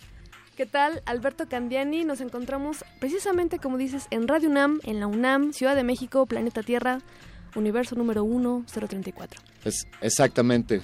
Co- Como hemos descubierto los multiversos, por fin identificamos en cuál de ellos estamos. Justamente qué universo nos encontramos. Ag- Candiani? agradezco que coincidamos en este, querida Fembot. Perfecto. Y pues hoy con- iniciemos con esta emisión número 113 de Resistor. 115. 115, 115, 115 emisiones de Resistor cada semana desde hace, desde hace un tiempo que se ha olvidado en la memoria. Hoy estaremos hablando sobre, bueno, esta semana, esta semana, el 7 de abril, eh, se conmemora, se celebra el Día Mundial de la Salud. Así es. Y es por ello que Resistencia Modulada se suma, se suma a estas reflexiones, a estos temas, y nosotros desde Resistor hacemos lo propio, y hoy estamos, estamos dedicándole esta emisión a la medicina, pero más allá de esto, a un México supermedicado. Es el planteamiento que tenemos para iniciar, querida Fembot. Eh, casualmente no, no tenemos muchos datos duros sobre cuánta población está eh, consumiendo medicamentos en, exi- en exceso, pero sí se está viendo a través de los medios, de la publicidad, como eh, todo el tiempo se está como bombardeando a la, a, a la sociedad que padecemos cosas, padecemos enfermedades, padecemos reumas, tenemos dolor de cabeza, tenemos estrés y siempre es consuma esto, compra esto. ¿Qué tanto ha causado que de plano estemos dependiendo de los medicamentos, Alberto Candiani? Estás planteando las preguntas de inicio, el punto de partida para esta conversación, donde nos preguntamos de entrada, ¿estamos muy enfermos los mexicanos o estamos muy sanos? Realmente estamos muy enfermos, como dice, como dice la publicidad. Como yo dice la veo, canción. Ajá. yo lo veo en la publicidad.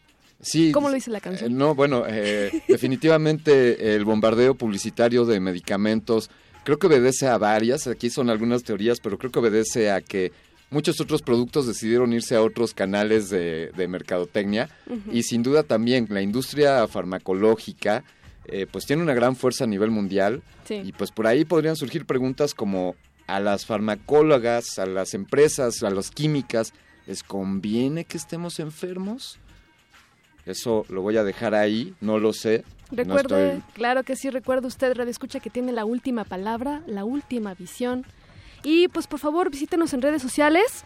Eh, nuestro sitio web es www.resistenciamodulada.com, en Twitter, arroba Rmodulada. Y estamos en Facebook como Resistencia Modulada, donde puedes también darnos like, comentar, compartir e interactuar con nosotros. Además, además tenemos para aquella aplicación que casi ya no usas en tu smartphone, tenemos un número telefónico aquí en la cabina al cual podrías llamarnos y este es el 5523-5412.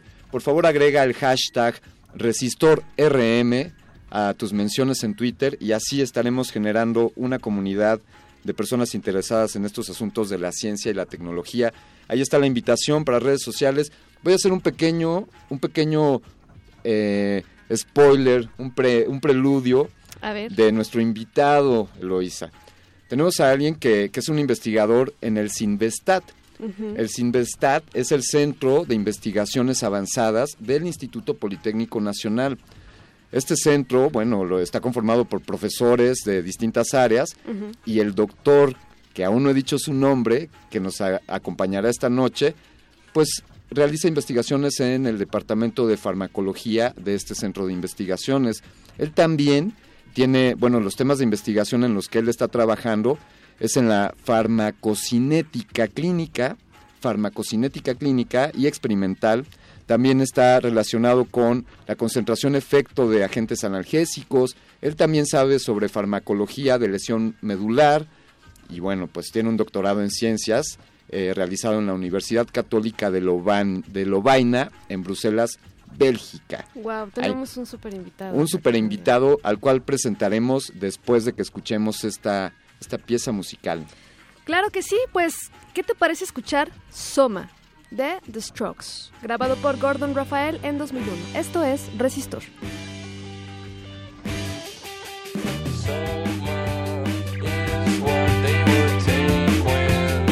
Resistor. Esto es una señal.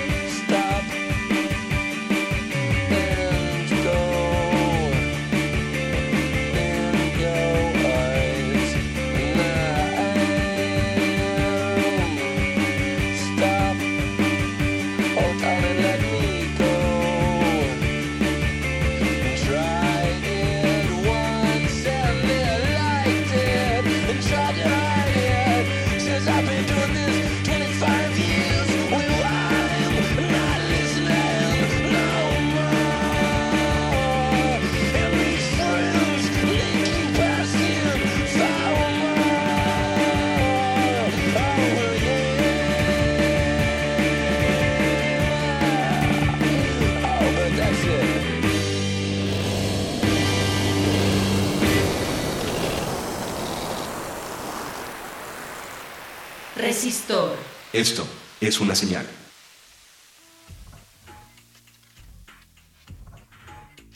Continuamos aquí el 4 de abril, el cuarto día del cuarto mes del año 2017 de no sé qué era, del universo X134. Estamos hablando sobre la sociedad supermedicada. Que es la Sociedad Supermedicada Alberto Candiani. Pues como decías, esta noche tenemos con nosotros al doctor Gilberto Castañeda Hernández, que es doctor en ciencias de la Universidad Católica de Lovaina, Bruselas, Bélgica, y es investigador del Simvestar. Bienvenido, doctor. Buenas noches. Muchas gracias, muchas gracias, un placer estar aquí. Gracias a Gracias. usted. Pues empecemos por el, empecemos por el inicio. Eh, los, los mexicanos, ¿cómo evaluaría desde su óptica la salud en general de los mexicanos? ¿El mexicano promedio es alguien sano? ¿Qué esperanza de vida tiene? ¿O cuáles son sus principales dolencias quizá? Mire, hay, hay muchas cosas interesantes sobre esto, porque nosotros tenemos una cierta idea de que la salud del mexicano es mala. Sin embargo, no lo es tanto. O sea, si nosotros vemos la esperanza de vida en la Europa, que es de donde más conocemos, de la Edad Media, hasta los reyes se morían muy temprano. O sea, uno va a las catedrales y pues sí, hay que el que duró 46 años, pero hay el que se murió a los 13. Esto era común. Actualmente la esperanza de vida anda entre 70 y 80 años en el primer mundo y también en México incluyendo así lugares como Iztapalapa, como Chimalhuacán, que tenemos así como que una visión de que están muy mal, no, no en esperanza de vida. Puede ser que en otros parámetros sí, pero la esperanza de vida del mexicano es muy cercana a la del primer mundo y muy alejada del verdadero tercer mundo como podía ser la África subsahariana o Afganistán o alguno de estos. Eh, doctor Castañeda, entonces aquí podría surgir la pregunta de, ¿tenemos las mismas esperanzas de vida que países donde las condiciones de cuidado de salud, de salud pública, eh, son ejemplares? Quisiera pensar, esto es un poco prejuicio, pero quisiera pensar que en los países del primer mundo, pues la atención médica es más expedita, eh, hay más medicamentos, hay medicamentos de mejor calidad. Hay más espe- especializaciones. Exactamente, y entonces quizá en México tenemos esas desventajas y a pesar de ello igualamos estas esperanzas de vida. Así es. O sea, México es un país con grandes contrastes. O sea, en México tenemos un sistema de medicina privada, un sistema de medicina, vamos a llamarle gubernamental, IMSS, etcétera, y un sistema donde no hay nada. Entonces, los tres sectores, pues realmente son muy, muy diferentes porque hay mucha desigualdad en el país. A nivel de la medicina privada, de los grandes hospitales de las ciudades como México, Guadalajara, Monterrey, Puebla, Tijuana, etcétera, hay cosas que se comparan con lo que podemos tener en Europa, en Japón, en Estados Unidos. Inclusive, mucha gente de Estados Unidos pasa las fronteras a curarse con el médico mexicano. A tal grado que incluso la, le llaman aseguranzas en el idioma pocho, ¿sí? son los seguros médicos, les pagan a los mexicanos porque les sale más barato y el resultado terapéutico es igual o superior. Entonces, eso es en la parte, digamos, privada. En la gubernamental hay contrastes y después tenemos una población completamente desprotegida. Pero como promedio, el mexicano sí está cerca de la esperanza de vida de primer mundo a pesar de todo. Ahora, hay una cuestión que hay que ver. Cuando hablamos de medicamentos, solemos cometer un error enorme. O sea, nosotros imaginamos que todo es biológico. O sea, ¿qué viene siendo un medicamento? El medicamento es una palabra. O sea, nuestro cuerpo, que son? Una bola de células, millones de células, que solitas son un organismo vivo. Yo le puedo quitar a cualquiera de ustedes, a Eloísa, le puedo tomar un injerto de piel y lo hago crecer en mi laboratorio sin problema. Claro. Las células de la piel de Eloísa ya no son Eloísa, pero viven. Cuando es Eloísa completa, entonces hay neuronas, hay las células del estómago, del músculo, de los ojos, etcétera. Se tienen que hablar. Se hablan por medio de sustancias químicas. Entonces, esto es un lenguaje. Cuando nosotros tenemos una patología, algunos mensajes están mal o están muy fuertes o están muy débiles. Entonces, si están muy fuertes, tengo que dar un medicamento que bloquee el mensaje. Cállate. Y cuando están muy débiles, lo que tenemos que hacer es dar una sustancia química, un medicamento que mande el mensaje para hacerlo más fuerte. Ahora, nosotros nos imaginamos que A más B igual a C, pero imaginemos somos millones y millones de células. Y la otra cuestión, estamos insertados en una sociedad y aprendemos cosas. De tal forma que somos seres biopsicosociales. Tenemos pensamiento mágico. Eso no lo podemos quitar de los medicamentos y de algo que a ustedes les interesa mucho, que es la automedicación. La gente cree porque me comí el chocho, ya estuvo. O porque me dieron el té de caballitos de lote, ya estuvo. Ya me curé. Y estamos buscando una felicidad fácil. Esto no es así. Y también, por supuesto, los comportamientos de la sociedad. Claro, decía que, eh, que no nada más todo es meramente biológico, que pasa nada más porque sí, entre las células hay una comunicación, como usted dice, y eh, esto hace, esto también hace que nosotros tengamos la salud, por ejemplo, los mexicanos, que dice que tenemos una esperanza de 80, 90 años. Bueno, no tanto, 70, 80. 70, sí. 80, sí. Eh, entonces, bueno, eh, estamos los mexicanos sobrepasando los límites de la medicación, ya estamos consumiendo de más. Sí, mire, eh, lo que sucede es que hablar de medicación, tenemos que considerar todo lo que uno cree que es un medicamento, incluso lo que luego uno no cree. Últimamente han salido muchos suplementos alimenticios que dicen, esto no es un medicamento, pero te cura la diarrea. A ver, a ver, a ver. si te cura algo es un medicamento, por definición. Hay gente que cree que hay los superalimentos. Ah, existen, por supuesto, nutrientes que pueden actuar y cambiar la fisiología del organismo y curar cosas. Claro que sí. Pero de repente le damos el pensamiento mágico y creemos que el té fulanito de tal o en alguna ocasión llegó un señor y me dijo que el caldo de sopilote curaba el cáncer y bueno, cosas así que, Claro. definitivamente no son ciertas. Eh, pero sí hay una sobremedicación, uno está buscando una cosa mágica, que me cure, que me cure de todo, que me haga sentir bien. Y, y claro, y eso lo vemos, eh, bueno, creo que no sé si decir si la, si la industria farmacéutica se ha aprovechado de esa situación. Mire, sí y no. Eh, porque no solamente es la industria farmacéutica, o sea, tenemos una, todo lo que es industria tiene una parte comercial que lo que quiere es vender. Entonces necesita expander el mercado. Entonces hay formas éticas de hacer esta expansión. Por ejemplo, si nosotros nos damos cuenta de que el colesterol alto incrementa el riesgo de infartos, esto es algo ya demostrado, es algo que todos conocemos y aceptamos. Pero en México, por ejemplo, la gente no se mide el colesterol. muy pocos. Hay muchos que no saben que tienen el colesterol alto. Entonces, compañías que tienen un medicamento para el colesterol dicen, vamos a hacer campañas de eh, detección y a los que tengan el colesterol, pues les vendemos el medicamento. Esto es ético. Pero cuando empiezan a inventar, ya ahí sí ya tenemos problema. Mucho en la televisión, por ejemplo, tienes problemas del estómago, cuando en realidad no. No hay, pro- no hay problemas ahí. No hay ninguna receta médica y se promueve la venta de medicamentos o pseudomedicamentos. Eh, doctor Castañeda, pensando esta definición que está por ahí de la medicina, eh, a la cual se refiere a la ciencia que estudia las enfermedades que afectan al ser humano, los modos de prevenirlas y las formas de tratamiento para curarlas. Partiendo desde ahí y en este trinomio que usted nos habla de que somos seres biopsicosociales, ¿la medicina debería de atender a cada uno de estos aspectos o se está quedando únicamente en el aspecto biológico, alópata y se descuidan los otros?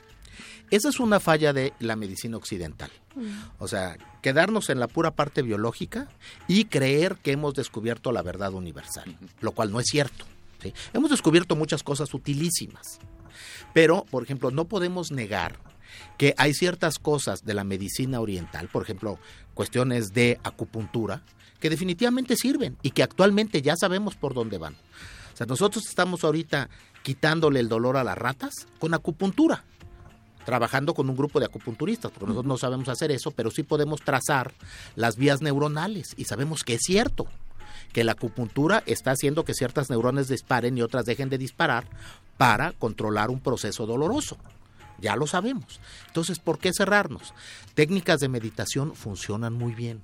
Uno se puede quitar el dolor y esto lo sabemos también por la cuestión distracción. Me duele la cabeza estoy aburrido y una jaqueca leve se, se vuelve una jaqueca terrible.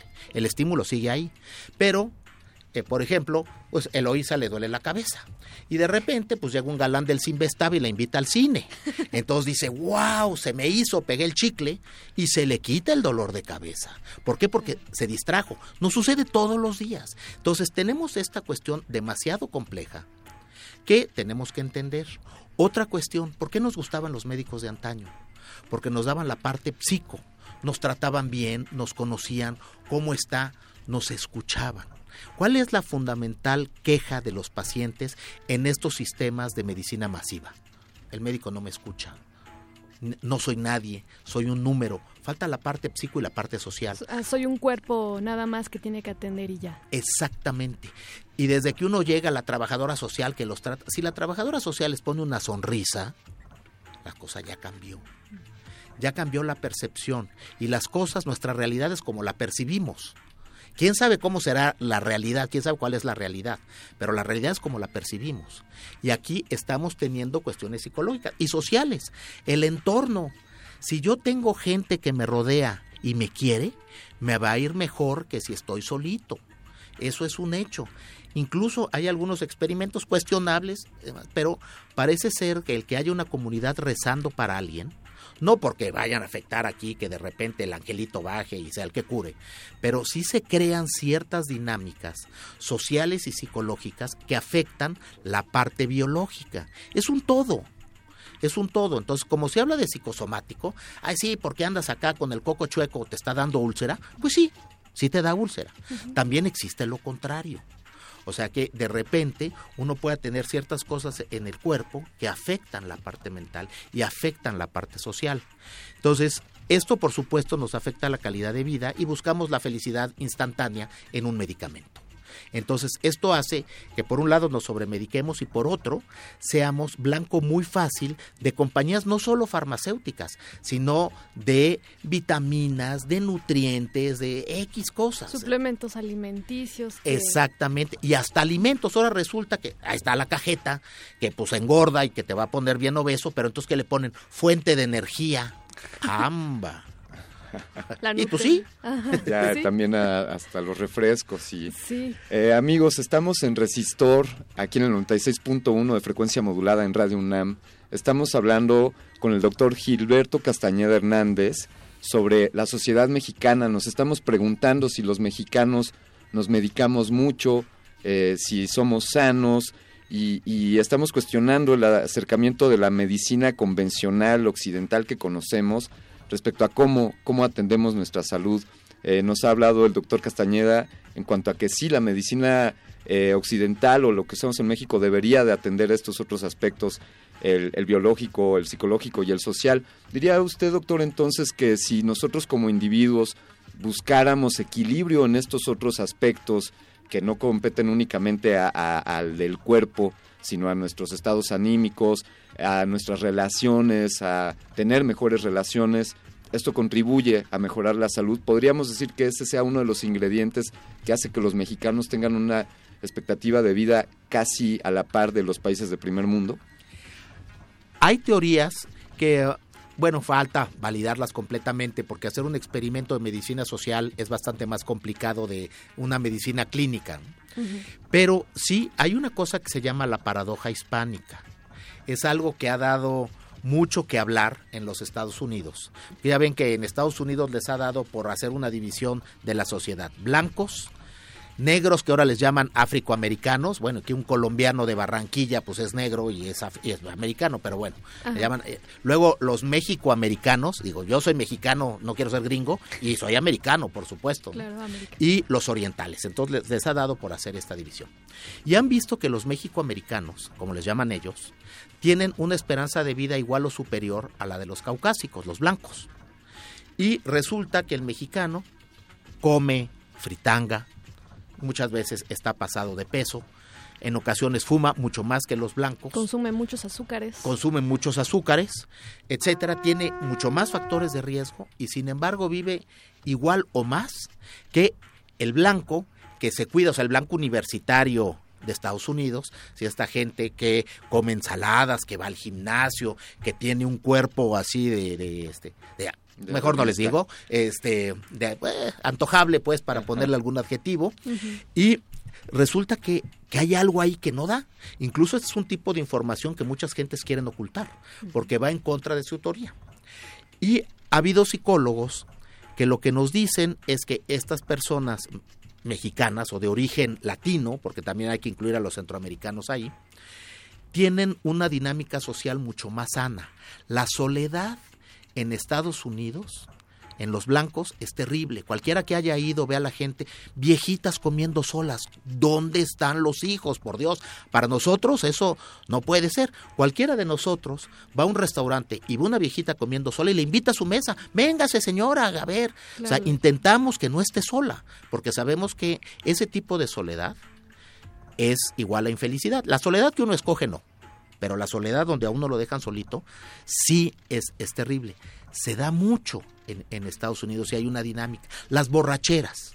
Eh, Por ejemplo, una borrachera mexicana, que también es un medicamento. El tequila Claro. no es un medicamento que cura los males del cuerpo, pero cura los del alma. Claro. Ah, excepto los alcohólicos y esto, el- la gente latina hace una fiesta, se pone a bailar, uno intenta ligarse a las chavas desde que llega a la fiesta, no hasta que ya le agarró valor, ¿sí? Y hay una dinámica social sana. Puede haber borrachos y broncas, etcétera. Pero uno ve a los eh, estadounidenses en el spring break, por ejemplo, jóvenes que tienen todo y están agarrando una borrachera de lo más tonto, de- ni siquiera la disfrutan. Zum, zum, zum. se- Avientan la cerveza así. Sí. No como el mexicano que se toma toda la cerveza, no desperdicia ni una gota. Exacto. No hay componente social. Claro. No hay componente de grupo. El, el foco es la borrachera y se pierde lo que la borrachera incluye. ¿no?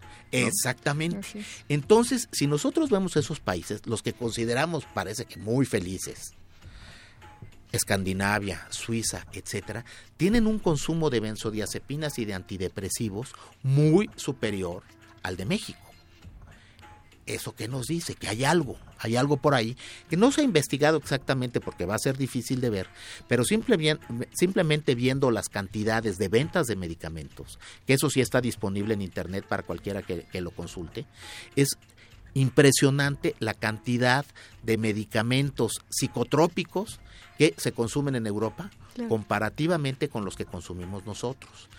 Y porque estas sociedades también quieren alcanzar la felicidad muy fácil.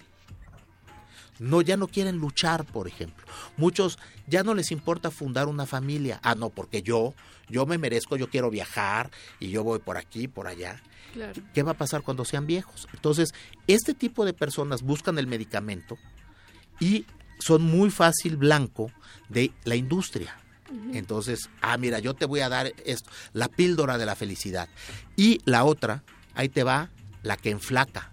Y si tú te tomas esto que te vuelve más delgadita, que quién sabe qué les dan, con eso vas a tener éxito en la vida. No es cierto. Claro. Doctor, eh, vamos a regresar después de este corte. Vámonos con un bite. Eh, antes que nada, le, le quería preguntar, eh, hablando con- sobre este aspecto biopsicosocial, ¿tiene algo que ver eh, que la gente sea muy creyente de su fe, de su religión en México, que también tenga ese, ese tipo? Pero vamos a regresar después de este bite. Byte de resistor. El simulador de médula espinal podría ayudar a miles de pacientes paralizados. Se basa en la estimulación eléctrica epidural, que consiste de electrodos que se implantan debajo del sitio de la lesión. Estos electrodos envían corrientes eléctricas a los nervios que activan los músculos, permitiendo recuperar el control voluntario de los mismos. El primer caso conocido hasta el momento se trató de un paciente que estaba completamente paralizado y que tras una lesión, tras una lesión medular, pudo mover las, las piernas, capaz de ponerse de pie y hacer movimientos. Esto junto con terapia física. La información fue obtenida de Mayo Clinic. Byte de resistor.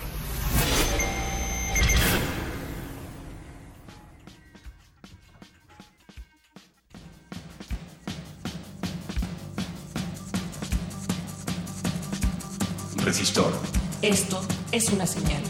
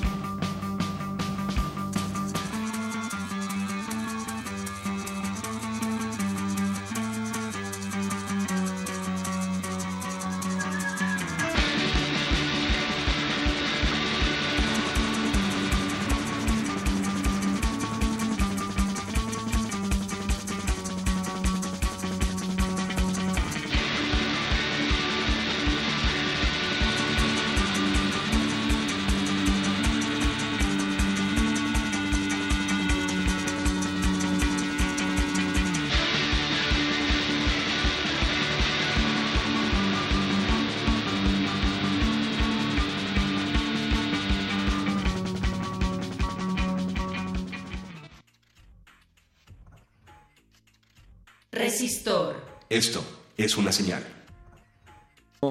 Patatús, Soponcio, el telele, chiripiorca, el chichón, el empacho, el tramafat retortijón o las ñañaras. O el sereno, el dolor de caballo también es uno de los eh, tantos, tantos padecimientos que sufre el mexicano. Acongojarse, agüitarse. Solo los mexicanos tenemos estas enfermedades. claro, de la- la- bueno, sí, claro. No te achicopales. Tramafat, Ah, qué padre. Me encanta ser mexicano. sí, a mí también. Eh, doctor, pues eh, regresamos con la pregunta que le había comentado. ¿Usted cree que eh, la esperanza de vida de los mexicanos, que es de 70 a 80 años, tenga que ver con sus creencias, su, su religión? No. Mire, la religión juega un papel importante en ciertas personas por esta cuestión de el obvio psicosocial. O sea, pero no es una cuestión ni milagrosa ni ninguna cosa de estas. Para el creyente puede haber milagros, sí, la lo iglesia los tiene bien caracterizados, pero no no es una cosa que podamos generalizar de ninguna manera. Lo que sí sucede es que no solamente la religión, uno necesita agarrarse de algo, una esperanza. Entonces, la religión para ciertas personas representa esperanza. Entonces, al tener esperanza, vamos a tener más voluntad de luchar. Y si queremos luchar, vamos a resistir más a la enfermedad. Pero lo mismo puede ser el cariño de un familiar, lo mismo puede ser la perspectiva de ver a mi nieto. ¿sí? Eh, es una cuestión de poder enfocar al cerebro y aceptar que somos seres biopsicosociales. Entonces, cuando uno se enfoca, sí puede modificar hasta un cierto límite, porque recordemos que lo, lo biológico también es. O sea, hay mucha gente que dice, decreto y ya no me va a pasar nada. No, mira, si decretas y te atropella un pecero, o sea, te vas a fracturar por lo menos, hayas decretado lo que hayas decretado. Entonces, hay límites, pero en ciertos casos la fe puede ser definitivamente benéfica, en otros no, porque mucha gente cree que la enfermedad es castigo de Dios. Esto no es cierto.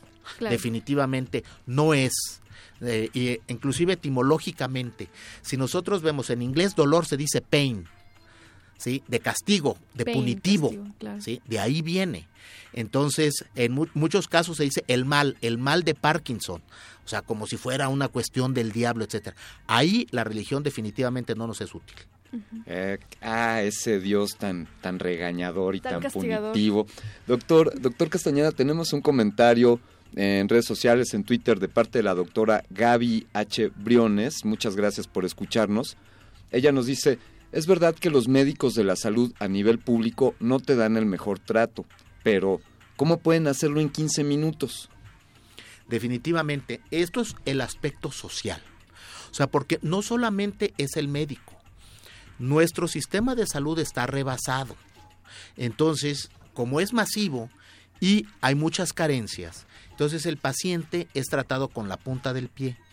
La mayoría de los médicos quisieran darle el mejor trato al paciente. No solamente es lo de los 15 minutos, sino también la calidad de vida del médico que todo el mundo ignora. O sea, es como si el médico fuera Dios, ¿no? Tiene que resolverme todo y es todopoderoso. El médico de los años 60 que trabajaba en el Seguro Social, con su puro sueldo, trabajando ocho horas, tenía una calidad de vida muy alta, que correspondía a estar estudiando 10, 12, 15 años. O sea, que ellos entraban a ganar dinero a los treinta y tantos, mientras los demás a los 22. Entonces, esto es una cuestión donde el médico tiene que salir corriendo del IMSS del ISTE para irse a la priva o para irse a otro hospital o para irse a otro público para poder conseguir dinero para tener una calidad de vida. Las enfermeras igual. Entonces todo esto crea una, una dinámica social que no es nada favorable para los pacientes. Eh, doctor Castañeda, desafortunadamente, esto no sé si sea del mal, pero el tiempo, el tiempo es corto eh, y sobre todo cuando la estamos pasando también en una conversación así. Sí. Eh, podemos, ¿Podría usted indicarnos dónde podría la gente saber sobre sus investigaciones o acercarse al sitio del Sinvestat para saber lo que, lo que están trabajando ahí? Sí, creo, creo que es muy, muy interesante de que la gente se aproxima a los centros de investigación porque a veces creen que los investigadores somos locos y demás. Sí, pero igual de locos que todos los demás. Entonces, si, si van a la página que eh, tienen que ponerle simplemente Sinvestab, C de Carlos, I de Ignacio, N de Nicolás, B de Víctor, E de Ernesto, S de Salomón, T de Teodoro, A de Alberto, B de Víctor. Esto se lo pueden dar en cualquier buscador, Google, Yahoo, etcétera, y ahí van a llegar al centro de investigación y ahí pueden ir viendo por departamento, por investigador, qué es lo que hacemos y si les interesa entrar en contacto con nosotros de tal forma de que pues se pueda crear una dinámica social. Doctor, en una sola palabra, una sola palabra, díganos, ¿cuál es la mejor medicina según usted? Amor. El amor, la mejor amor. medicina para esta sociedad súper medicada.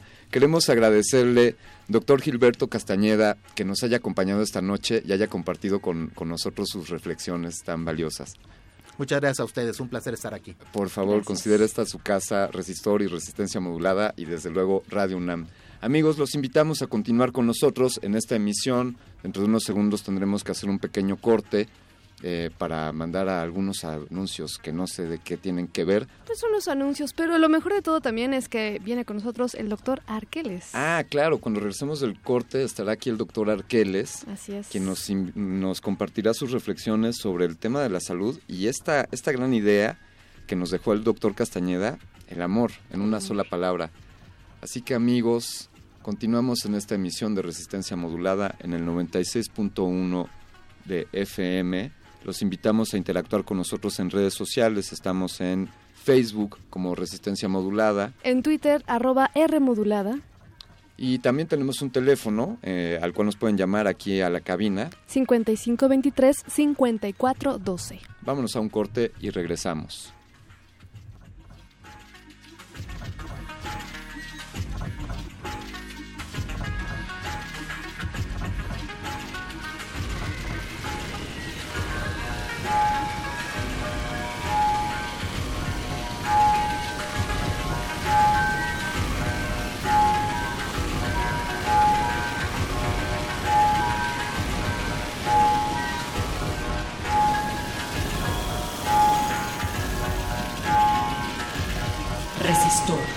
Esto es una señal.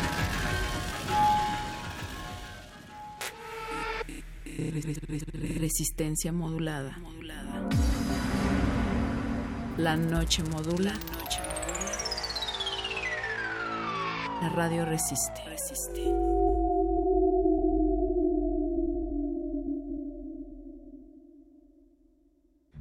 Ballets de todos los tiempos. Música medieval, barroca, moderna. Los sonidos que hacen mover al cuerpo en un solo programa. Diáspora de la danza. Lunes a viernes a las 6.40 de la mañana y su retransmisión a las 3 de la tarde. Por el 96.1 de FM.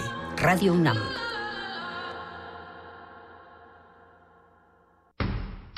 El rito comienza en el escenario. Los sonidos emergen, deambulan por el recinto, se cuelan en los oídos y estremecen los sentidos. Festival Intersección. los encuentros sonoros de Radio UNAM. Todos los viernes a las 21 horas en vivo desde la sala Julián Carrillo. Escúchalos a través del 96.1 de FM, www.radiounam.unam.mx o ven a Adolfo Prieto 133 Colonia del Valle, cerca del Metrobús Amores. La entrada es libre.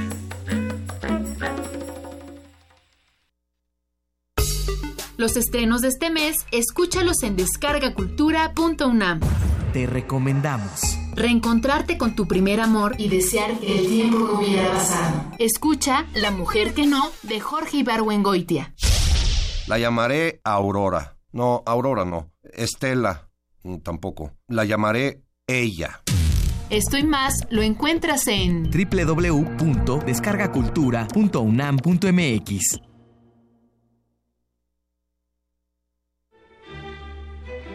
Primer movimiento, un espacio de reflexión y análisis.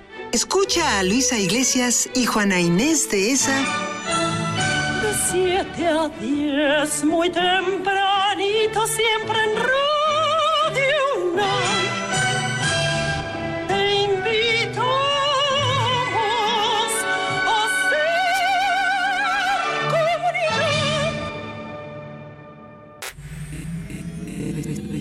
resistencia modulada.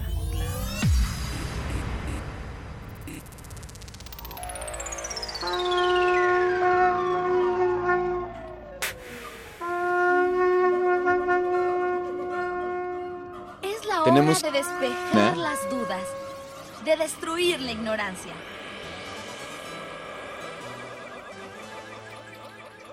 Es la hora de la iluminación con el doctor Arqueles.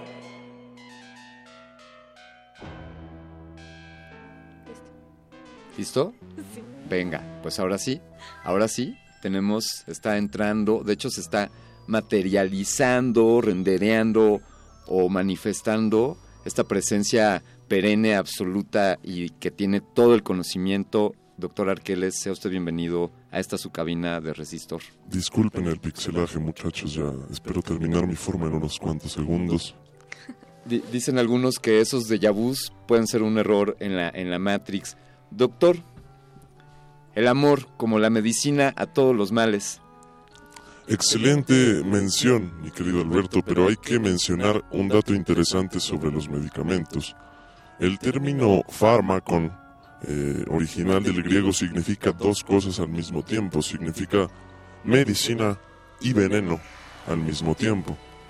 Para esto hay que mencionar el Soma de Aldous Huxley, que ficcionalmente nos remite a una medicina del amor, a una sustancia que supuestamente ofrece todos los beneficios del cristianismo y del alcohol sin la resaca. Es una especie de amor condensada en una pastilla. Sin embargo, este es al final una especie de veneno. ¿Por qué? Porque lo que plantea Huxley es que ese amor vuelto pastilla nos está enajenando. Claro, no es, no es amor de. es amor encapsulado, no del de, de a de veras, a la antigüita. Exactamente, es, es una especie de amor artificial o de placer generado de forma artificial que se puede consumir además en dosis. ¿Cuándo vas a decir tú que el amor que tú produces o que recibes de alguien más es por dosis? No lo puedes calcular, es algo que no se puede cuantificar. Sí, quizá luego los apapachos o el amor de a de veras se mide en, en toneladas o en costales. O, O, en una o- capsulita. o en una capsulita. No, sí, pero el de la capsulita me daría un poco de miedo como ir al súper y ahí... Oiga, señorita, ¿dónde está la sección de amor? Sí, pásele. En esas tenemos esta semana un descuento en pastillas de amor al 2 por 1 Al final, justo como nos decía nuestro invitado de esta noche, esta idea del soma parece volverse cada vez más real, salir de la ficción y llevarse a la realidad.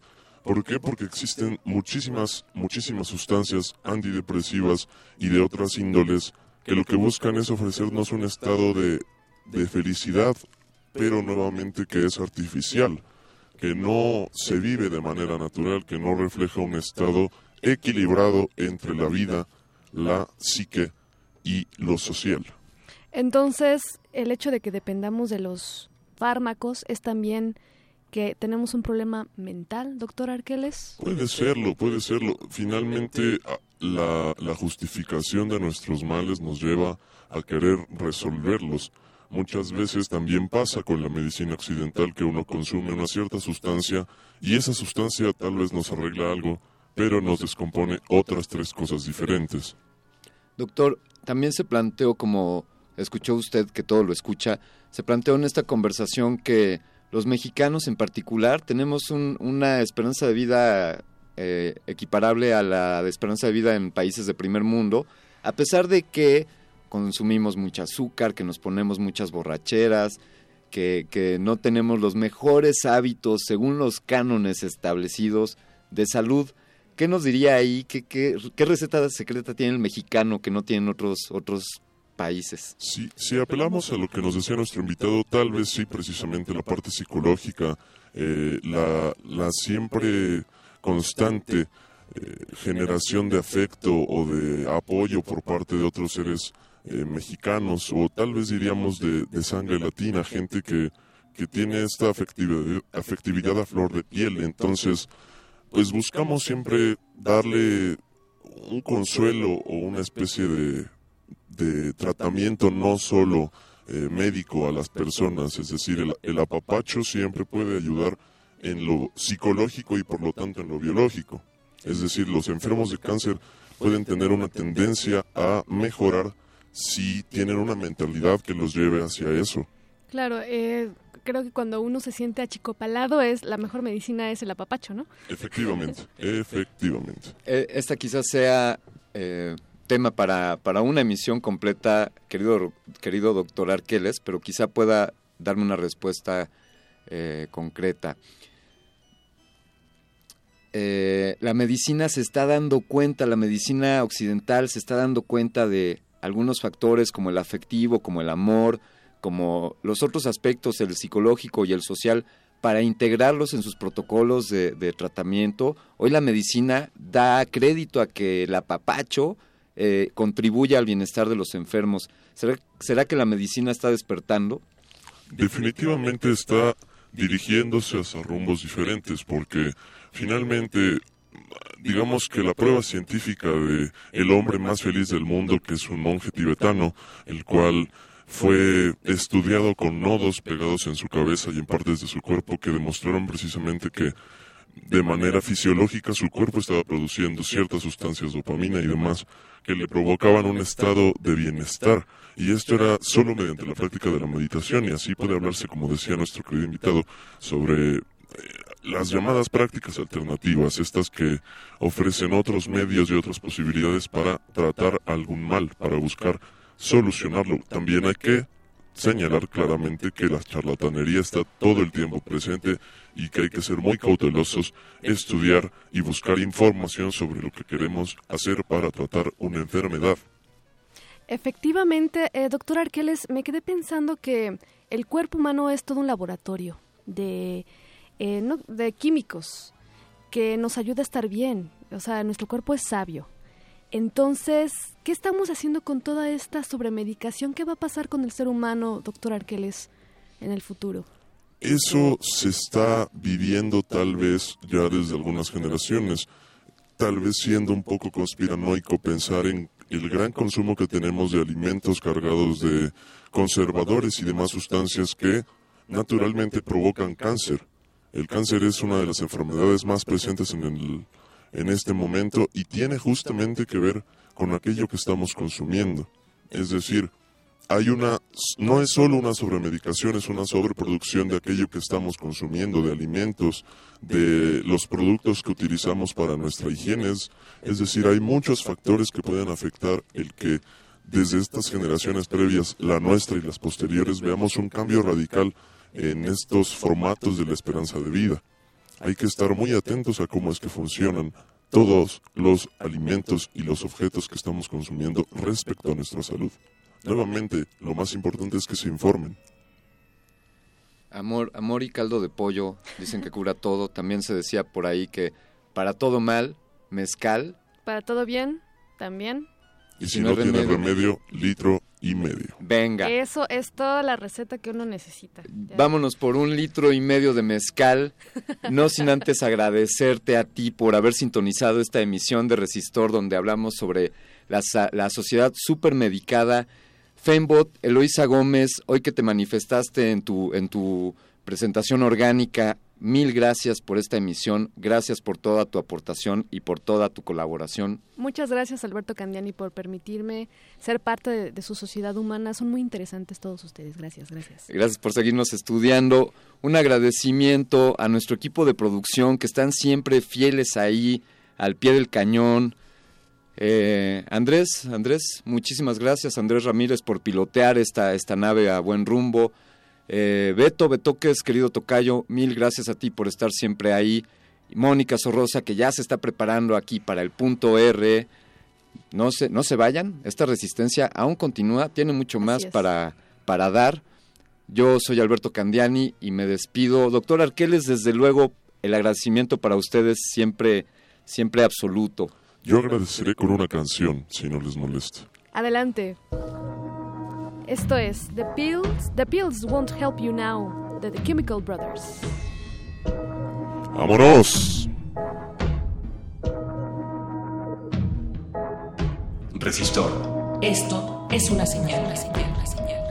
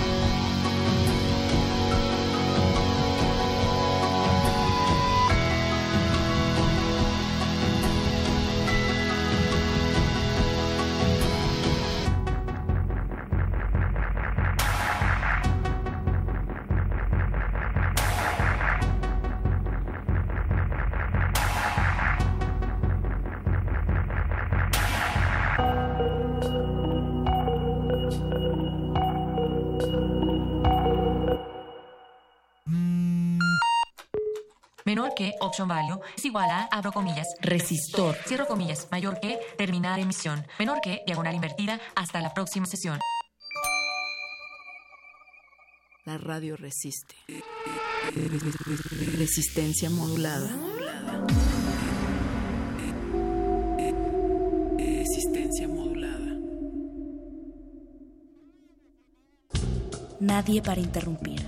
La noche joven y tus oídos dispuestos a lubricarla. Recuéstate. Relájate. Escucha. Búscalo. El punto R.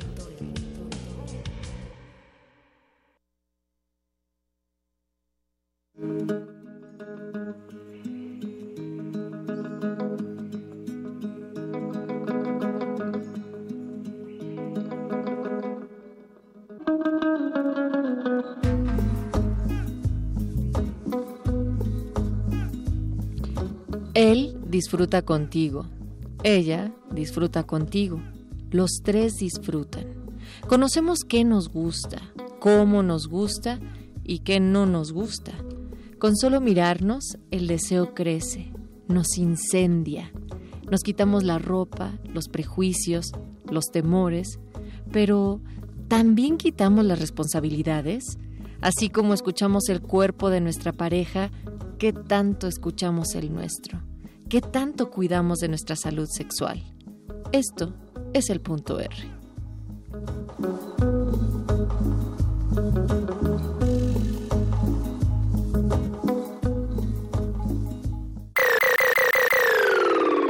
El punto R.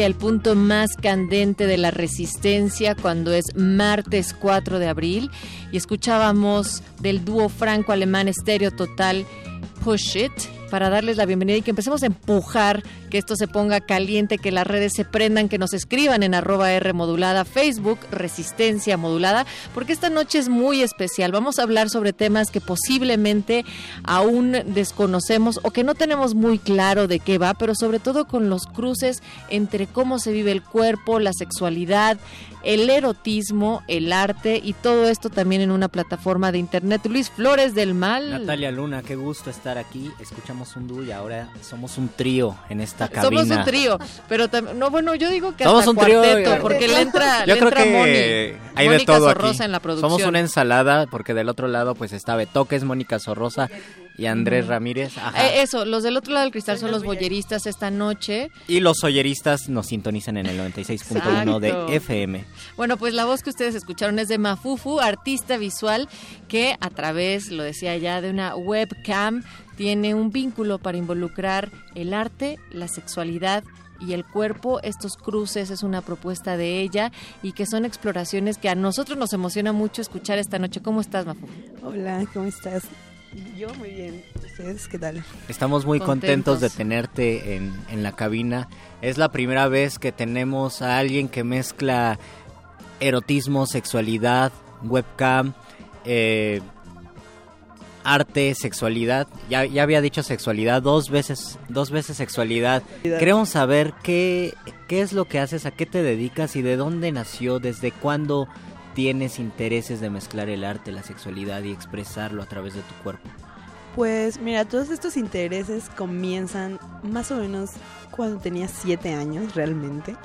Eh, empecé con, pues, a explorar mi cuerpo, a tener pensamientos como fuera eh, para la gente, digamos, fuera de lo normal, para todo el mundo. Yo empecé a leer libros de mi tía, así como sobre la sexualidad, y me empecé a preguntar qué era eso, porque porque la gente no nos enseñaba qué somos, cómo conocernos, cómo cuidarnos. ¿En tu familia les daba miedo hablar de sexualidad No, también? no, yo creía que era malo cuando realmente pude haberlos, pude haberle preguntado. Mi tía es maestra, eh, mi mamá también, o sea, lo cual no, no hubo ningún problema. Todas éramos mujeres en la casa, nunca, o sea, siempre pude hacerlo, pero no, no quise porque, pues yo creo que la sociedad o en la escuela me decía, o sea, algo me decía que estaba mal.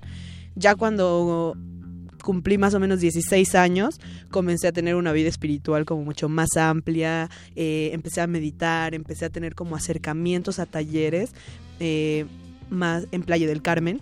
Empecé- eh, tomé un taller que se llama Redescubre a tu diosa sexual, que ahora yo también lo hago, pero fue una psicóloga, eh, eh, no, cubana, sí, Tanja, la que me enseñó pues todo esto, o sea, fueron casi ocho horas de curso que estuve con ella, junto con otra señora, y bueno, ahí fue todo, o sea, me explicó desde la sexualidad, eh, el o sea, también hablamos del arte, de las sensaciones, de conocer tu cuerpo a través de las sensaciones, de la meditación, de la introspección, bueno, miles de temas realmente. Y estos temas, además, Mafufu, que, que están ahora llevándote a unos terrenos más lúdicos, más de la pedagogía, incluso de ciertos cursos que estás impartiendo. Pero vámonos desde el inicio. ¿Qué te parece si en este de descubrir el cuerpo, en estas inquietudes y sobre todo los cruces que yo mencionaba entre el arte, el cuerpo, el erotismo, hay de por medio el término webcamer. Para empezar, ¿qué estamos hablando? ¿De qué se trata una webcamer? Bueno, pues yo empecé todo esto eh, ya cuando llegué al, al DF. Empecé pues a buscar una... ¿Cómo a qué edad más o menos? Porque eres Ah, muy joven. Sí, bueno, ahorita tengo 21 años, pero llegué al DF a los 17, ya casi cumpliendo 18 realmente. Entré a la escuela de arte y pues bueno, vi que la vida aquí en el DF era súper cara. Entonces dije, necesito un trabajo donde no me exponga físicamente a salir de noche, a hacer como, pues todos estos trabajos como muy, muy eh, cansados. Claro, sí, ¿no? todo esto. Y aparte, salir súper tarde y no tener tiempo de hacer mi tarea y todo eso, ¿no? Claro. Entonces ya como que tuve la opción, o sea, siempre he sido muy abierto con mi cuerpo, siempre he hecho así como, nunca he tenido pena de nada, o sea, he estado desde niña, o sea, realmente, así, puedo, puedo hacer lo que sea realmente. Entonces dije, bueno, ¿por qué no hacer esta experimentación en, el- en internet cuando puedes tener ganancias, ¿no? Pero hay que hacerlo de otra forma, o sea, no hacerlo de la manera convencional. ¿Experimentación con qué? Pues experimentación con tu cuerpo realmente, o sea, conmigo misma. O sea, y hacerlo de una manera sin estereotipos, sin que a- así no me puse a pensar así de cómo voy a ver más bonita ni nada de eso. O sea, soy bonita y listo. O sea, así me voy a mostrar y así voy a ser ante los demás y así me van a querer, ¿no? O sea, ese fue mi pensamiento y lo logré y bueno, empecé así como a ganar dinero de eso y a partir de ahí se me fueron ocurriendo otras cosas. Porque pues obviamente en los maestros les empecé a decir eh, pues lo que hacía y me empezaron a decir, oye, ¿por qué no haces eh, obras con estos videos, con estas experimentaciones? Y yo, claro, puedo in- involucrar el arte Ay, perdón. Puedo involucrar el arte con lo, lo que estoy haciendo en internet, con lo que estoy haciendo con mi cuerpo. Y fue cuando ya empecé como a pues tener un poco de más ideas sobre el arte y la sexualidad. Y cabe destacar, Luis Flores, eh, queridos puntuerristas, que estamos hablando de unos videos que podríamos mostrar como alternativos dentro de lo que visualmente se ha catalogado como porno o con otras experiencias visuales. Queremos evitar la palabra pornografía como tal, pero porque no es lo que estás haciendo tú, estás experimentando con otras cosas. Pues digamos que ah, sí se puede tomar como porno, pero realmente es como algo más, o sea, Exacto, es algo más cosa. allá, más allá, es como una, es como la experimentación a través del cuerpo para romper todos estos estereotipos, romper todos eh, los paradigmas sociales que nos han inculcado desde niños y por eso, eh, bueno, en todos estos videos se pueden ver como... eh, experimentación visual más que nada y auditiva, o sea, como que combino eh, todo lo que aprendí en la escuela de artes y lo pues lo paso hacia mi cuerpo y hacia la edición de estos ¿Y videos. cómo, cómo es el proceso, digamos, de llevar a, de llevar a cabo esto para que te genere ganancias todo eso? Porque una, yo me imagino que una cosa es pensar, ah, pues puedo tal vez realizar esta, esta labor, puedo tener dinero, pero realmente no sabemos cómo funciona, ¿no? Ni quién va a estar del otro lado de la cámara, ni cómo se va a garantizar que exista dinero, no sé. ¿Cómo fue ese aprendizaje? ¿Lo hiciste en la marcha? Pues realmente eh, esa es como una pregunta muy eh, que escucho demasiado, o sea, como que cómo me aseguro que sí voy a obtener ganancias de lo que estoy mostrando, ¿no? Yo creo que la respuesta a eso simplemente es tener seguridad y paciencia, Por porque muchas chicas o chicos que empiezan como a trabajar de esto gracias a mis cursos o talleres, eh, empiezan así como inseguros, así de, no, pero es que no estoy tan chida, no, es que no, no, no tengo tantas cosas, o, o sea, no sé, empiezan a tener pretextos. Y ese es el primer paso para Exacto, bajarse del escalón, Exacto, ¿no? exacto. Entonces yo les digo, no, miren, primero confianza, seguridad y paciencia. Si tienen paciencia, lo tienen todo. O sea, si pueden eh, estar ahí todos los días creando un concepto, porque realmente si trabajas a través de la webcam, puede ser que no hagas nada sexual. O sea, no, no es algo Claro. forzado. O sea, puedes hacer... Puedes hacer bailes o puedes tocar la guitarra, puedes, Pues, o sea, implica también placer y satisfacción con uno mismo, sentirse bien para que esa se convierta en una seguridad que se proyecte a través de Sí, la yo, yo he visto como que, o sea, te digo, hay chicas o chicos que solo como que tienen un estudio de grabación y tocan como piano o la guitarra y así y les pagan por pieza y cosas así. O sea, que realmente no es nada sexual. Más bien, creo que la otra persona... O a lo mejor sí. porque o a lo mejor sí, o sea, exacto, todo puede ser, pla- o sea, todo puede ser placer, ¿no? Y tú, tú decías en una entrevista con Vice em, eh, que de- te pagan por amarte a ti misma. Claro, ese es, ese es un buen título, me gustó. Porque pues es real, o sea, las otras personas que te están viendo, o sea, del otro lado del mundo, del otro lado de la computadora o donde sea, están pensando y están viendo más bien que estás cómodo o que estás cómoda, que estás satisfecha con lo que estás haciendo, porque hay veces que se ve muy forzado lo que estás haciendo, Claro. como como tratando de llenar un hueco de algo o tratando de hacer algo que Esa no comodidad de autosatisfacción es la que se transmite en la, en la persona. Exacto, y, y realmente cuando estás trabajando en internet, lo importante es hacer em, lo que la, la otra persona quiere, digamos, es una conexión más humana. Porque por algo están ahí, por algo quieren tener esta conexión, ¿sabes? Como entre sentimental, como saber que alguien está al pendiente de esas personas, saber que... Porque si alguien quisiera solo masturbarse y solo decir... Ve "Ah, porno y se ve acabó". porno y se acabó, o sea, es lo más fácil, claro. Ahí hay un momento de compartir ciertas Ahí hay un momento de compartir, de escuchar. O sea, yo he dado terapias a señores, así como de que ya no tienen relaciones con su pareja. Y les digo, mira, primer paso, tienes que hacer esto y el otro. Y este abrir tu mente. O sea, como que hay una. O sea, creo que doy más terapia que hacer show, ¿sabes? O sea, es como súper. O sea, nadie lo cree. O sea, es como, ¿qué? O sea, no, no te creo. Pero sí, o sea, realmente es más de estar hablando que de estar mostrando o haciendo algo. Pues te propongo que quienes nos están escuchando se pongan cómodos y que también se comuniquen, pero ahora con nosotros a través de arroba R modulada, Facebook Resistencia Modulada, mientras vamos a escuchar a Nine Inch Nails, Get Down, Make Love, y vamos a escuchar un poco de Industrial con el sello de Trent Reznor, quien coberea esta canción original de Queen.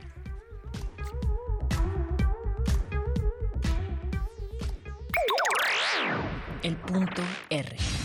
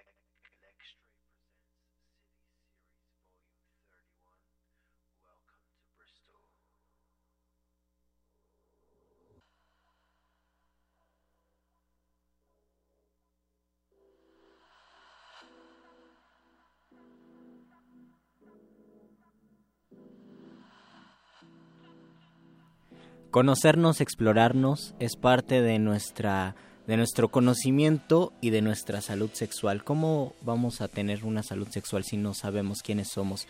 ¿Y cómo vamos a establecer vínculos afectivos, eróticos, carnales, emocionales con alguien si no nos conocemos, si no nos amamos? Y para amarnos necesitamos explorarnos. Resistencia. ¿Te imaginas un lugar donde desde la infancia comencemos a sensibilizarnos a partir del arte y después con el arte trasladarlo a nuestro a nuestras experiencias sexuales simplemente el resultado sería maravilloso. Nunca nos aburriríamos sexualmente tendríamos imaginación. Se dice que todo amor es tragedia toda relación es trágica porque termina en el aburrimiento. El arte es una de las vías para no aburrirnos. Y Mafufu nos contaba fuera eh, de cabina que ella intenta vincular la sexualidad con el arte y desde la infancia, por medio del arte, acercar a los niños a su sexualidad. ¿Cómo es esto, Mafufu? Bueno, es un tema complicado Sí. y bueno, de mucha práctica y estudio, pero pues es lo que estoy intentando hacer, ¿no? Ahorita estoy am, dando talleres a niños a partir de 10 años hasta jóvenes de 19. Ujú. Y bueno, estoy yendo como a CETIS y a varios como, bueno, preparatorias abiertas y privadas, primarias, eh, gracias a MexFam, que es una organización. Y bueno, eh, con, con ellos estoy trabajando como eh, cómo pueden explorar eh, su cuerpo, el amor propio, la confianza, pues con un lenguaje que ellos puedan entender, ¿no? O sea, hay chicos que ya a partir de los 15 años, pues obviamente ya tienen como un lenguaje programado con respecto a la sexualidad, pero ya, o sea, todos piensan que la sexualidad solo es tener sexo, ¿no? Cuando o solo es el coito, la penetración. Exacto, exacto. Cuando pues les estoy explicando que la sexualidad es todo, ¿no? Desde saber quién eres, eh, lo que te gusta, lo que no te gusta, tu sensualidad, la forma en que te ven los demás, la forma en que te ves tú, o sea, la importancia de cada una de ellas. Y pues quisiera trabajar hasta con niños más chiquitos, ¿no? Que empezaran como a pues conocer su cuerpo a través de la experimentación artística, ¿no? Ese es como mi meta y mi sueño, como a través de la sensibilización del arte, explorar el cuerpo y auto explorarse, conocerse, saber qué les gusta, qué no, a través de los colores, de las sensaciones, y así ya después conectarlo con el tema de la sexualidad y pues la ex- exploración erótica y ya más como formal del cuerpo, ya cuando crezcan, digamos. Entonces, pues bueno, ese es como... ¿Y, y por qué? Me imagino que existen muchísimas dudas cuando impartes estos cursos. Uno se preguntaría, eh, ¿el papel del Internet entonces no esclarece ninguna duda, sino que complica o tal vez eh, establece estereotipos más que transparentar lo que las dudas que surjan a los 15, a los 12 años? Bueno, pero también ya están existiendo otras cosas, Ajá. ¿no? Como tener acceso a otros contenidos eróticos como los que tú estás generando. Claro, o sea, el internet va a estar ahí con miles de cosas siempre. O sea, es como imposible decir, o sea, decirles no vean cierto tipo de cosas y estas sí y estas no. O sea, es imposible. Porque pues los niños o los adolescentes, pues cuando empiezan a ver internet quieren ver todo. O sea, a mí me pasó, yo quería ver Claro. todo lo que había, ¿no? Que existía y que no existía. Entonces, más bien es educarlos desde niños para que más bien en vez de decir quiero ver esto o no quiero ver esto, es que sepan qué les gusta y qué no les gusta. O sea, qué sensación sí les gusta, qué imagen sí les gusta, qué imagen no, o qué eh, sensación les causa pues desagrado o placer. Porque nos meten en un redil a todos, ¿no? Nos dicen la sexualidad, bueno, no la sexualidad, el placer sexual por medio de la estimulación por imágenes es sexo convencional o sexo pornográfico que no existe en la realidad, donde llega el plomero, se descompuso esto y a la siguiente escena están cogiendo y siempre es así. Y nosotros que creemos que es así, a lo mejor eso que nos gusta no es lo que realmente preferimos. Claro, sí existe eh, esta, mm, pues digamos que todos siguen como borreguitos a, a lo que el internet dice que está bien, ¿no? O lo que la publicidad dice que está bien. Cuando si realmente tienes una educación de tu sensibilidad y de tus placeres desde que eres un niño, ya vas a saber qué realmente te gusta y qué realmente no te gusta y qué te causa placer o no. Entonces, pues todo lo que estoy haciendo, o sea, a través de las imágenes de, con mi cuerpo, es como decir, no, mira, la aceptación del cuerpo está en ti mismo. O sea, está en que tú te aceptes como eres, porque si lo, si lo crees, lo eres. Si tú crees que eres hermoso o hermosa, lo eres. O sea, nadie tiene que llegar a decirte, ay, hoy te ves bien, hoy te ves mal, hoy te ves hermoso, hoy te ves horrible. No, o sea, eso no cuenta. Uno Recuenta lo lo es que... y luego lo- Exacto, uno lo proyecta hacia los demás y si estás seguro de eso, la gente lo va a ver, porque así es, así es como funciona el cerebro, o sea, como que si se lo dices y estás seguro de eso, hasta la gente dice, ¿cómo cambié mi percepción de esa Claro. persona en tan poco tiempo, no? Mafufu, y hay también otra parte que tiene que ver con la estigmatización social que sobre todo, por ejemplo, acá en nuestro país como en muchos otros, sin embargo, últimamente se han visto casos muy como recrudecidos sobre cómo estamos juzgando a las mujeres que están tomando el control sobre sus deseos, sobre su cuerpo y además que esto sea de acceso público hay un escándalo mayor, pero que nos pone siempre a pensar cómo se está juzgando esto y cómo las libertades ponen en jaque al otro.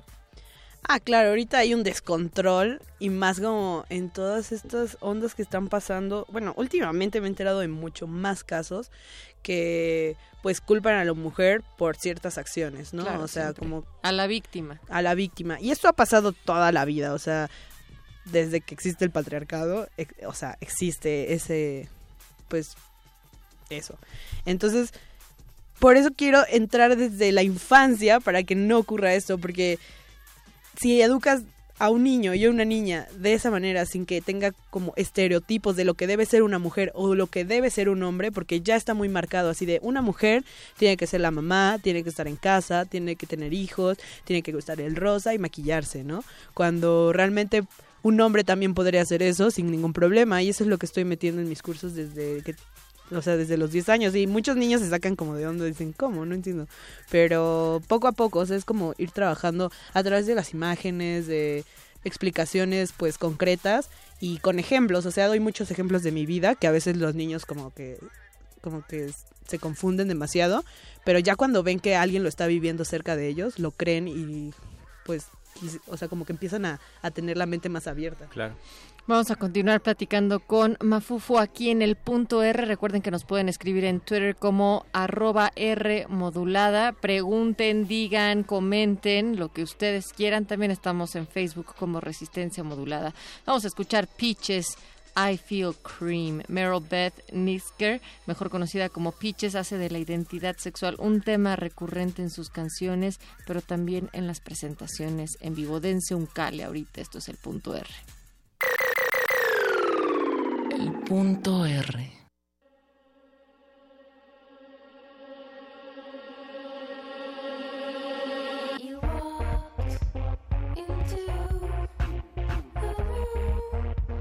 tonight.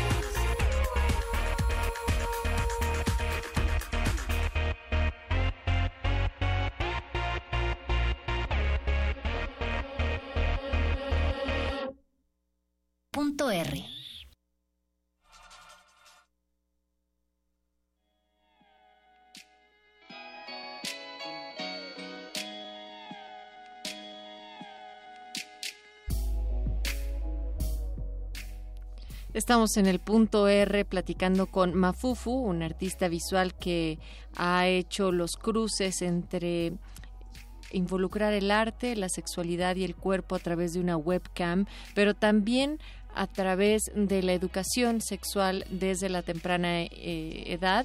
Y ahí me gustaría preguntarte, Mafufu, ¿cómo es que entonces la libre expresión de la sexualidad cada vez que tú has construido y has ejercido de una manera, eh, pues desde muy chica, beneficia la salud sexual? Es decir, ¿cómo el hecho de cómo estamos entendiendo nuestras prácticas sexuales y quitando tabús pueden encaminar a una mejor salud sexual?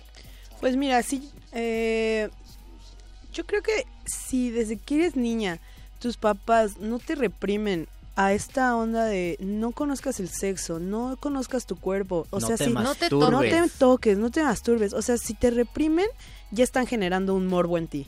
Y ya hay una desinformación porque no sabes ni siquiera cómo es tener sexo. Entonces, cuando llegues al momento, eh, digamos, al momento en el que tienes que tener tu primera vez, ni siquiera sabes qué es la primera vez. O sea, hay chicas que dicen, ¿qué es sexo oral? ¿Qué es la primera vez? ¿Cómo se hace? Todo es muy, eh, digamos, se dejan llevar por sus instintos y pues obviamente no saben que eh, en ese momento ya hay como pasos y ya hay como necesidades mucho más fuertes como de, oye, a ver, usa condón o, oye, eh, no me gusta lo que me estás haciendo, ¿por qué lo haces? O sea, si te conoces desde niño, o sea, si, si tu familia, desde que empiezas a tener estas este, inclinaciones por saber qué es tu cuerpo y la familia lo informa y la familia te platica sobre eso, obviamente va a ser mucho más agradable tus, tus primeras experiencias sexuales y vas a tener un pues un desarrollo sexual mucho más sano, porque la, te va a decir tu mamá, bueno, vamos al ginecólogo o vamos a que te revisen o vamos, o sea, a tus necesidades. Simplemente desde que veas tu cuerpo y sepas cómo es tu vagina, cómo debería de verse tu pene, cómo se debe de sentir, en fin, o sea, como todas estas cosas del, que forman parte de cómo estás físicamente, de cómo te, te sientes, hasta lo que decías, utilizar condón, incluso qué lubricantes te irritan, cuáles no, este, Claro, que existe la prácticas sexuales te gustan y cuáles te que violentan. existe la posibilidad de que, eh, por ejemplo, el látex eh, no vaya con tu cuerpo, que seas alérgico, que existen otras posibilidades al látex, que, sí- que existen formas de cuidarte de un embarazo, o sea, porque hay veces que luego llegan chicas de más de, o sea, más grandes que yo, de 25, 26 años, se agarran un condón y me dicen, ¿qué es esto? Y yo digo, ¿en serio? O sea, como en mi cabeza, obviamente lo digo, ¿no? Pero estás diciendo de, de qué llegan a decirte, o sea, como cuáles son las inquietudes, si podríamos generalizar algunas de ellas en las diferentes etapas que te ha tocado acompañar. Pues mira, eh, las niñas más chicas, digamos como a partir de los 12 a 15 años, la inquietud como más frecuente es como cómo va a ser la primera vez, qué tienen que hacer, cuáles son los... eh, las únicas que me preguntan son las niñas, o sea, los niños casi no me preguntan. Y las niñas lo que piensan es que tienen que cumplir como ciertos estereotipos para gustarle a la otra persona. Y yo les digo, mira, tú, no tú tienes que ser tú y tú tienes que explorar primero tu cuerpo antes de estar con otra persona, para saber lo que te gusta y cuáles son tus límites, cuáles son tus placeres y la forma en que vas, vas a relacionarte con esa persona, ¿no? Eh, ya sea hombre o, o mujer, la- o sea, lo que sea.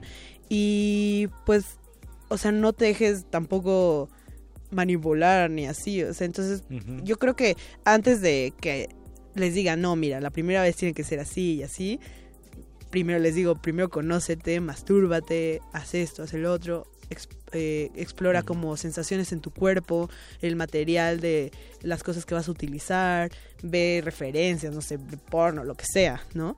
Pero ten algo como, pues, conocimiento de tu cuerpo y de lo que te va a gustar y qué no te va a ¿Y gustar. cuál, qué tanto influye la confianza, la seguridad en esto? Bueno, o sea, es que la fami- las familias mexicanas, uff, no, no sé, es muy complicado. O sea, es muy complicado. Yo estoy, o sea, estoy muy feliz porque tuve una familia genial. O sea, fui muy afortunada con mi mamá y con mis otras eh, familiares, o sea, mi tía, mi abuela y así, porque nunca me juzgaron por lo que soy, nunca me juzgaron por mis pensamientos.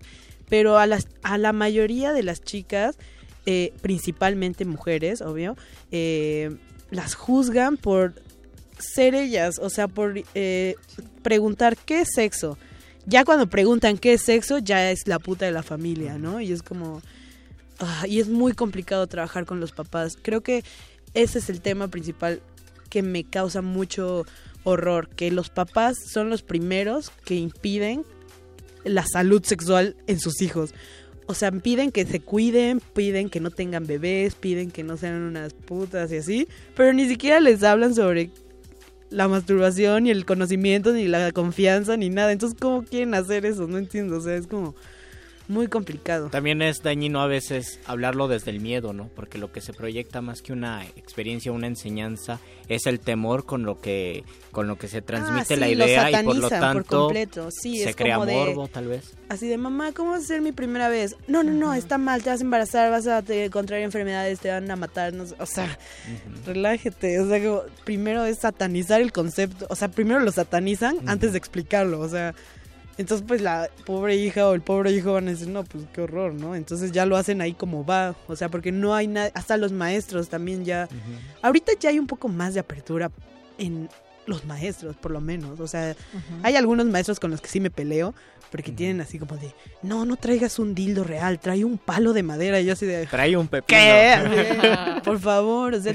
ya, o sea, hay niñas embarazadas desde los 12 años. Tienen que saber cuál es la realidad. O sea, por favor, no me vengas con un palo de madera. O sea, no tiene sentido. Nos escribió a Twitter eh, Brens, Brens Vallejo dice, escuchando a mi hermosa Mafufu Sehmet porque el amor propio es la clave y ella les explica cómo hacerlo. Gracias. Saludos a Brendy. ¿Qué pasa cuando nosotros no nos queremos? Esto también es perjudicial para nuestra salud.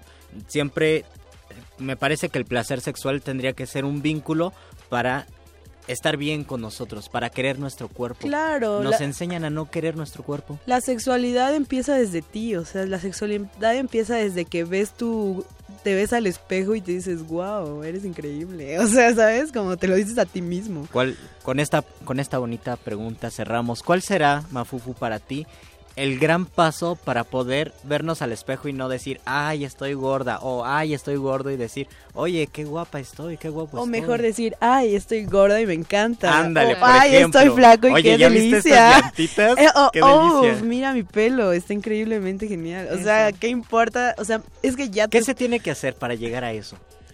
Uf, o sea, o sea, es lo que estamos hablando Ajá. todo esto, desde que eres niño realmente, o sea, tienes que cambiar, pero bueno, bueno, es como el tema. Y Disfrutar del arte, tal vez.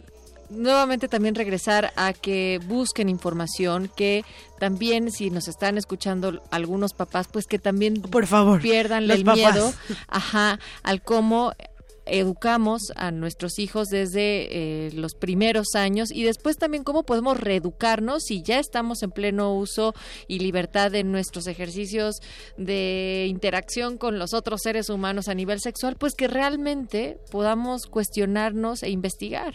Sí, o sea, eso es como un mensaje muy claro a papás y maestros de que eh, si alguien está escuchando así y está haciendo una cara así como de, ay, esa niña está loca, eh, Mafuf está loca o algo así. No, o sea, realmente, bueno, puede ser que esté loca, pero en otro sentido.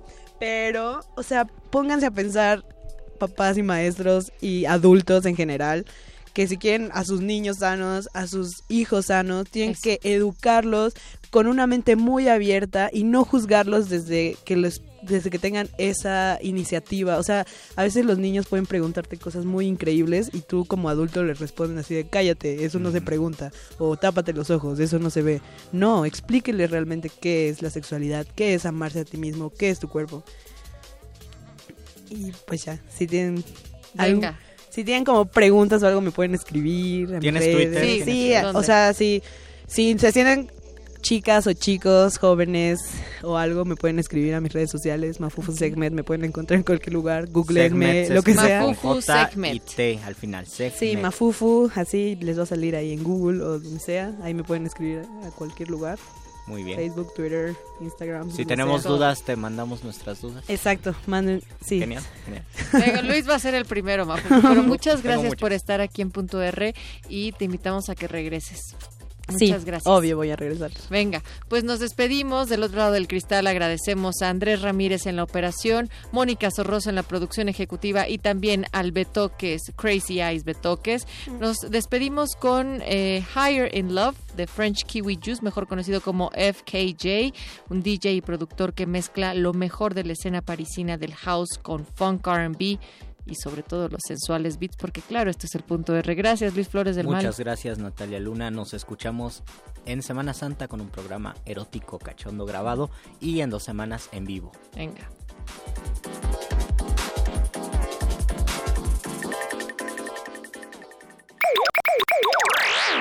El punto R.